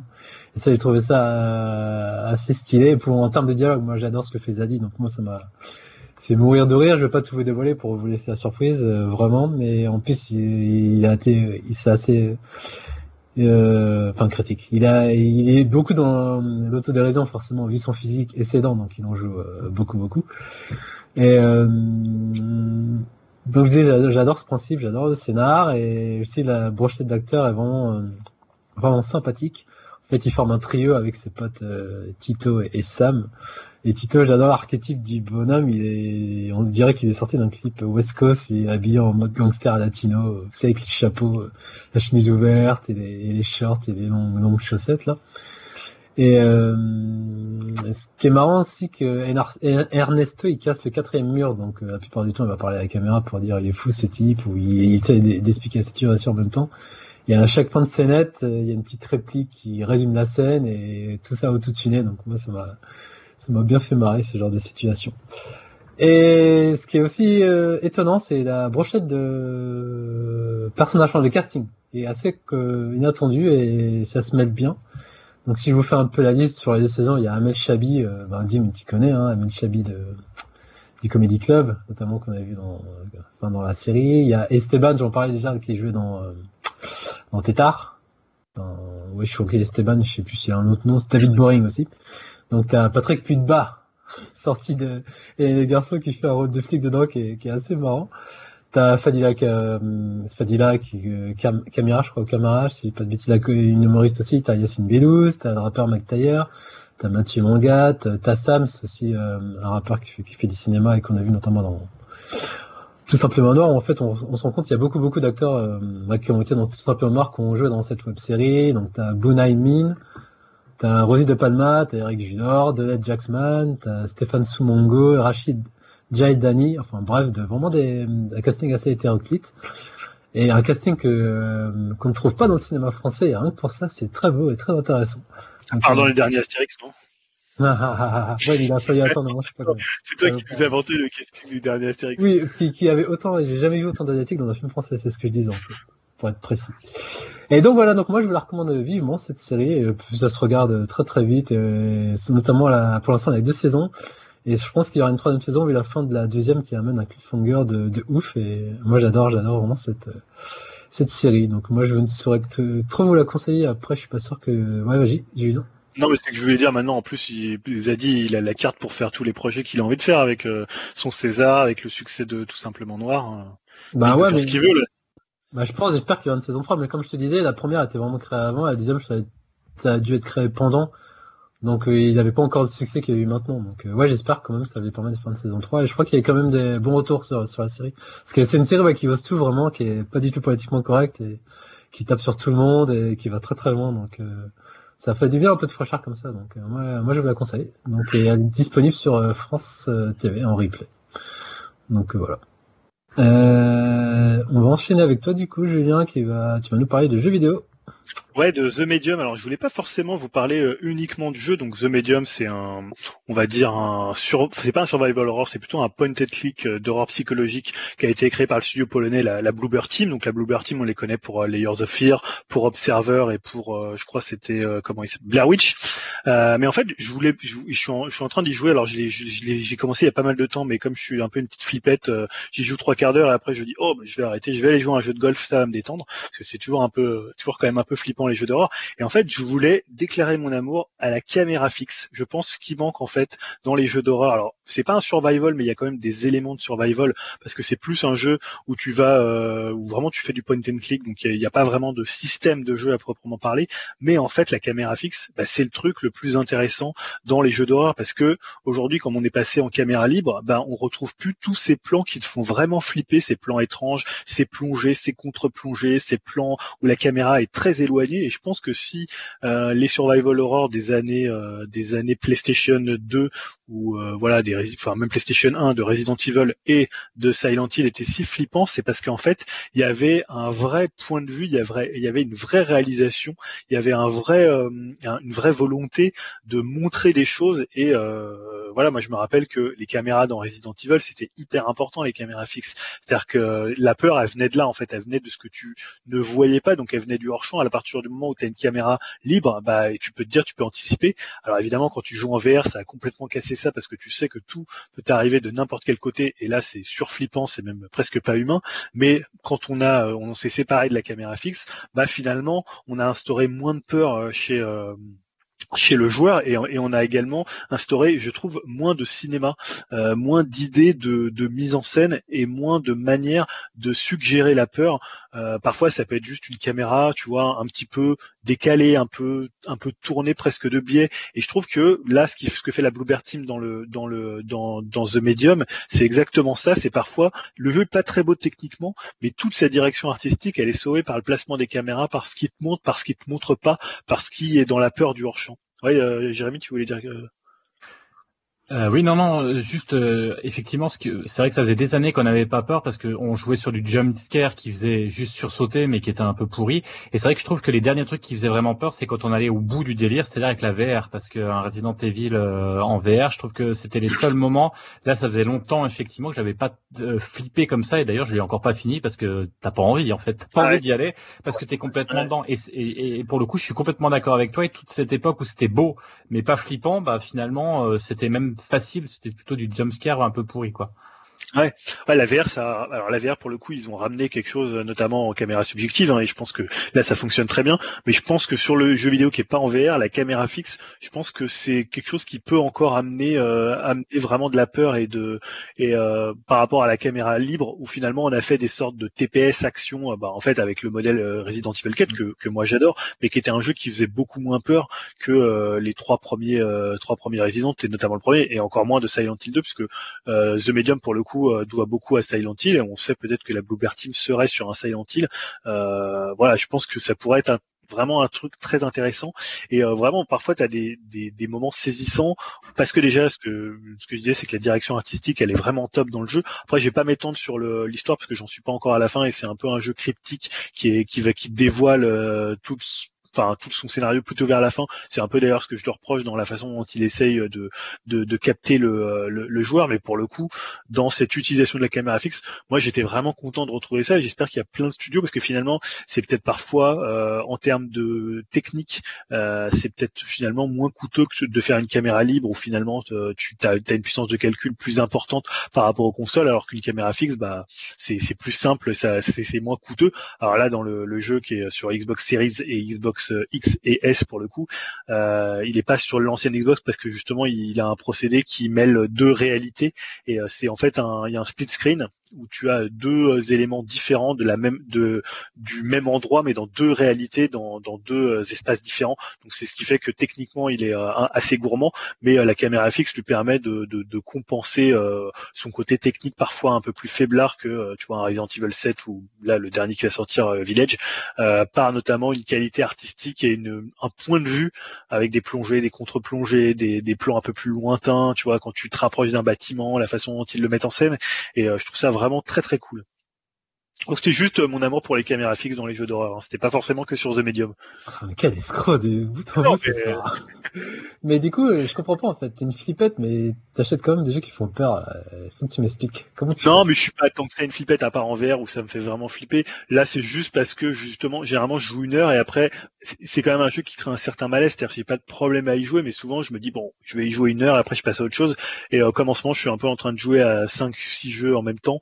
Euh, bah, tu vois, ça, ça se dilue un peu. C'est un peu dommage. D'ailleurs, je pense qu'il faut pas faire ça quand vous avez un jeu d'horreur. Faut vraiment le faire en, tu vois, de passer, de faire des bonnes sessions et de le faire assez souvent. Si vous le laissez passer un peu trop de temps, c'est ce que j'ai fait sur euh, The Medium. Bah, vous perdez un peu le côté euh, le côté horrifique passe un petit peu moins bien. C'est un peu une erreur de ma part, mais euh, pour le coup, euh, le jeu, comme je te dis, au niveau de système de jeu, il est pas hyper intéressant. voilà, c'est c'est plus un point de clics euh, que qu'un survival pour ceux qui seraient intéressés pour le faire. Et voilà, en termes de système, c'est pas manette en main, c'est pas ouf. Quoi. Ok, très bien, c'est noté. On va enchaîner avec Jérémy qui va nous parler de musique. Ouais, Jérémy. Ça manquait un peu de musique depuis le début là, je crois. Non, parce que je pouvais pas, pas- je voulais pas le mettre et puis à un moment je pouvais quand même pas passer à côté parce que ça vient de sortir en fait. Et je voulais faire un retour sur une compilation qui est proposée par Born Bad Records. Alors petit rappel, c'est le label producteur du groupe Cheveux. Alors j'adore le nom en plus du groupe, ça fait marrer. Euh, donc je vous conseille d'ailleurs l'album euh, Boom qui était vachement bien. C'est une espèce d'électropunk un peu barré. Enfin je trouve ça vraiment très intéressant. Ou encore Cannibal, c'est un autre groupe qui est un peu psyché pop tropical. Euh, l'album euh, Not Easy euh, To Cook, un album de 2017 qui est vachement bien aussi. C'est juste petit petit aparté. Euh, tout ça pour vous dire que c'est un sacré label hein, qui encourage la musique française, ça fait plaisir. Euh, ici, label propose donc euh, la face cachée de la variété française, l'antillé notoire, avec 16 pépites françaises complètement inconnues de l'époque 1966 à 1974. Donc la saga Wiz a commencé en 2001 et là c'est donc la quatrième compilation.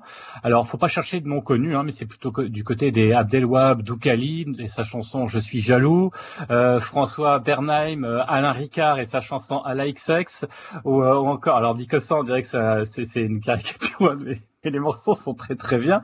Ou encore le morceau Fille de Mille euh, de Gilles euh, de Jeanne Errand, euh, donc avec 25 musiciens qui nous envoient dans le futur. Euh, voyage groovy, psyché, parfois même glam et même exotique pour une compilation rafraîchissante bien loin de ce que la France proposait à cette époque. Alors, je ne peux que vous recommander son écoute chaudement et le vinyle qui est tout simplement magnifique avec un style bande dessinée euh, style rétro de toute beauté. Alors je sais pas s'il y en a qui ont écouté, je, je sais pas, je crois que Julien sur euh, Signal, euh, t'avais, je crois que tu connaissais peut-être un petit peu cet album où tu as dû euh, avoir une oreille tendue vers peut-être cette compilation. Ouais, ouais, j'ai pas encore écouté, mais j'ai- j'aime beaucoup Born Bad. Euh, moi, c'était notamment, j'avais parlé ici de Forever Pavot avec euh, l'album La Pantoufle. Bon, après, ils ont aussi, ils avaient signé La Femme aussi, et ils ont vraiment, en termes de production, euh, non, mais j'aime beaucoup La Femme, mais ils ont beaucoup en termes de production française, c'est vraiment excellent, mais j'ai pas encore écouté cette compile euh, de rareté. Non, non, c'est vraiment un super label, euh, Born Bad. Je, je crois qu'ils se moquent de nous à cause des noms Ouais, cheveux, la cannibales pantoufle. et... Je me dis, mais où ils vont chercher ça? À soi C'est des vrais groupes, ils se foutent de notre gueule, ils en vendent depuis tout à l'heure, c'est pas possible. Bref, euh, c'est noté, très bien. Tu sais qu'ils ont là, je suis en train de regarder leur catalogue, et ils ont un groupe qui s'appelle Violence Conjugale. Je ne connais pas ce groupe, arrête le nom, j'ai envie d'écouter. Très bien, ben, merci pour ta reco. Et on va enchaîner, on va terminer du coup avec la mienne, et elle sera un peu commune, je suppose, vu que je dis, mais Julien, vous l'avez regardé. Donc, euh, je vais parler de Goku Shufudo. Bon, la voix du tablier, quoi, comme l'a noté un certain Julien. Donc, c'est tout frais, ça vient d'arriver sur Netflix. Euh, C'est une adaptation du manga qui, est en cours d'ailleurs. C'est en 7 volumes au Japon et 5 chez nous. Et le mangaka, c'est Ono Kosuke.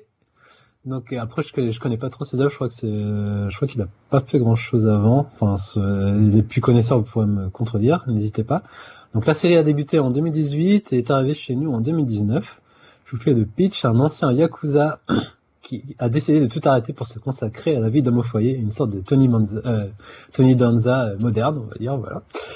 Il excelle dedans, il adore faire des bento, euh, ben, donc la cuisine, faire le ménage, tout ça, notamment avec son petit robot là, que c'était mort de rire, son petit robot pour, nettoyer le sol, tout en gardant bien sûr les codes de mafieux dans son attitude, euh, le gars il sourit jamais, euh, tu vois avec sa grosse balafre sous ses lunettes, euh, il a des codes avec sa tenue vestimentaire, il a toujours habillé à Yakuza quoi, donc ça, ça m'a bien fait rigoler. Bon, ce qui est très surprenant par contre avec cette adaptation, c'est l'animation. Qui, ben, je m'attendais pas à ça en fait, vu j'avais pas du tout vu de bande annonce. Et elle peut surprendre car pour le coup c'est vraiment ça respecte l'adaptation comme on peut l'entendre au sens propre, c'est euh, une adaptation case par case quoi. Euh, tu elles sont animées avec des onomatopées à l'appui, où tu as certains passages, tu vois juste le personnage, tu vois avec la bouche, la bouche qui va être animée, ou juste un bras ou un élément en fait, mais c'est pas c'est pas comme dans une, série d'animes traditionnelle quoi, comme on l'entend. Et pour vous faire une idée, ce sont un peu les bandes annonces qu'on voit de mangas qui sont animés sous, sous After Effects. Et je sais que, enfin, moi j'ai déjà vu des séries comme ça, il y a déjà eu des, ce genre de procédés, en animation notamment. Inferno Cop, je sais pas si ça vous parle, cette série. En fait, c'est réalisé par euh, Studio Trigger. Bon, Trigger, on connaît, c'est ceux qui ont fait Kill la Kill notamment. Et, mais c'est plus radical pour le coup. Et c'est là, c'est juste des, ça dure genre 2-3 minutes, alors que là, euh, c'est des épisodes, c'est 5 épisodes, sont divisés en 29 chapitres et je crois qu'ils durent un quart d'heure. Euh, en gros, de tout, c'est un quart d'heure.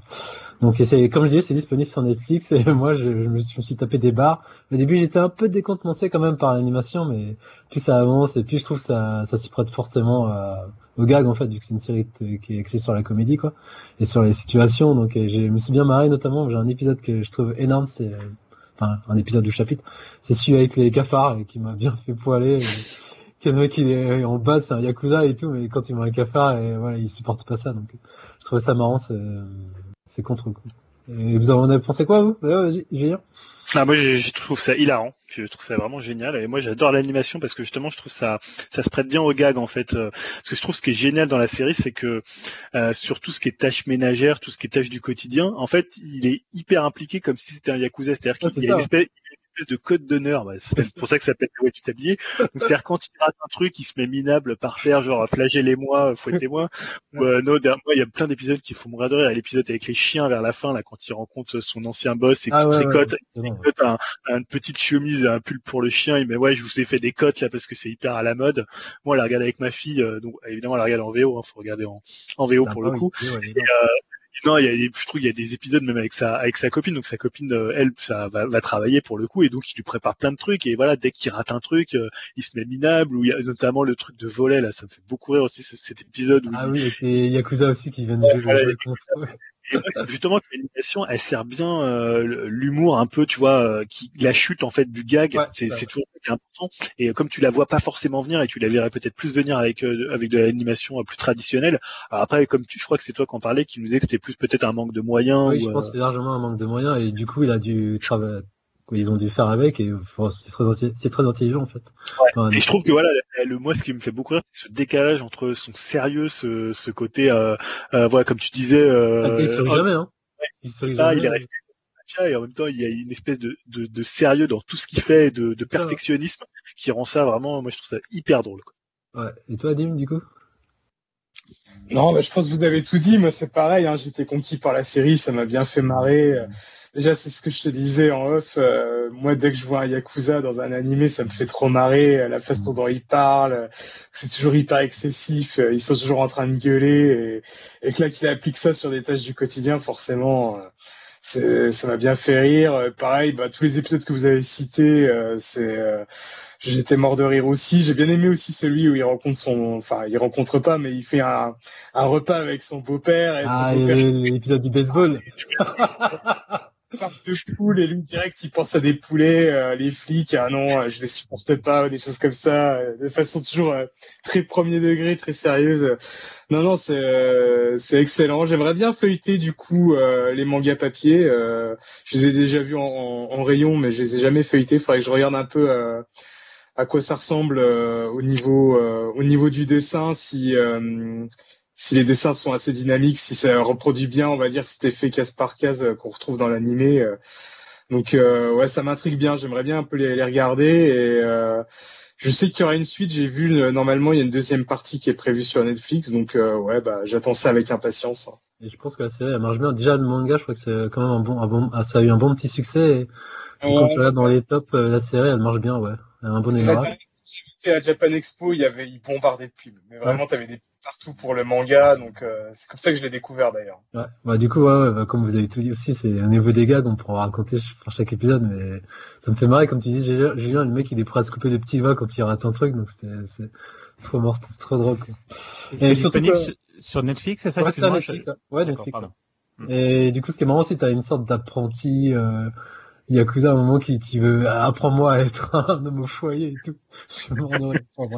Mais tu vois, même le truc avec les chats, moi, ça me fait marrer. Ah bah oui, les chats, des- ouais. Il y a deux, trois épisodes comme ça où, euh, voilà, le chat, il, veut- il va chier chez, chez un autre Ah chat oui, et tout. Oui, oui, oui. Et justement, j'ai une confrontation, le mec il dit non, fais pas ça, tu déconnes. Ouais, c'est excellent. Enfin, C'est tu vois, l'animation, tu vois les trucs, les, les plans fixes sur le chat, trouve ça hyper drôle. Bah, vous l'aurez compris, on vous le recommande tous les trois, donc euh, n'hésitez pas, c'est disponible dès maintenant. Et puis voilà pour ce long tunnel d'informations, les amis, on a tout terminé. Et comme d'habitude, on va se terminer en musique, mais bon, euh, avant ça, euh, n'hésitez pas à venir nous voir sur le Discord. Hein, on est ouvert aux nouveaux, nouvelles abonnés qui, qui veulent euh, venir. Et n'hésitez pas à contacter Dim, comme d'habitude, c'est ça, hein, Community Manager, C'est ça. c'est ça. Et si, si on en Ouais. Et, les... puis les nouveaux aussi, hein, pas que les nouvelles Ouais, abonnées. je dis hein, nouvelles, des nouveaux, nouveaux. mais, euh, parce qu'il n'y a pas, il y a, y a pas trop de nouvelles, si tu vois. Notre, faut aussi inviter les nouvelles. Et donc, euh, ouais, ben, euh, n'hésitez pas à nous donner vos, Tu es célibataire. C'est pour ça que tu cherches des nouvelles. non, pas du tout, pas du tout. Je suis sérieux, ouais. Et voilà, juste un petit disclaimer comme dit, j'espère que vous avez noté la différence de son parce que j'ai craqué mon PEL pour acheter un micro, donc les gars, hein, je crois que je vais lancer un Patreon, un Patreon à la fin de cette émission parce que ça m'a coûté un bras. Et voilà.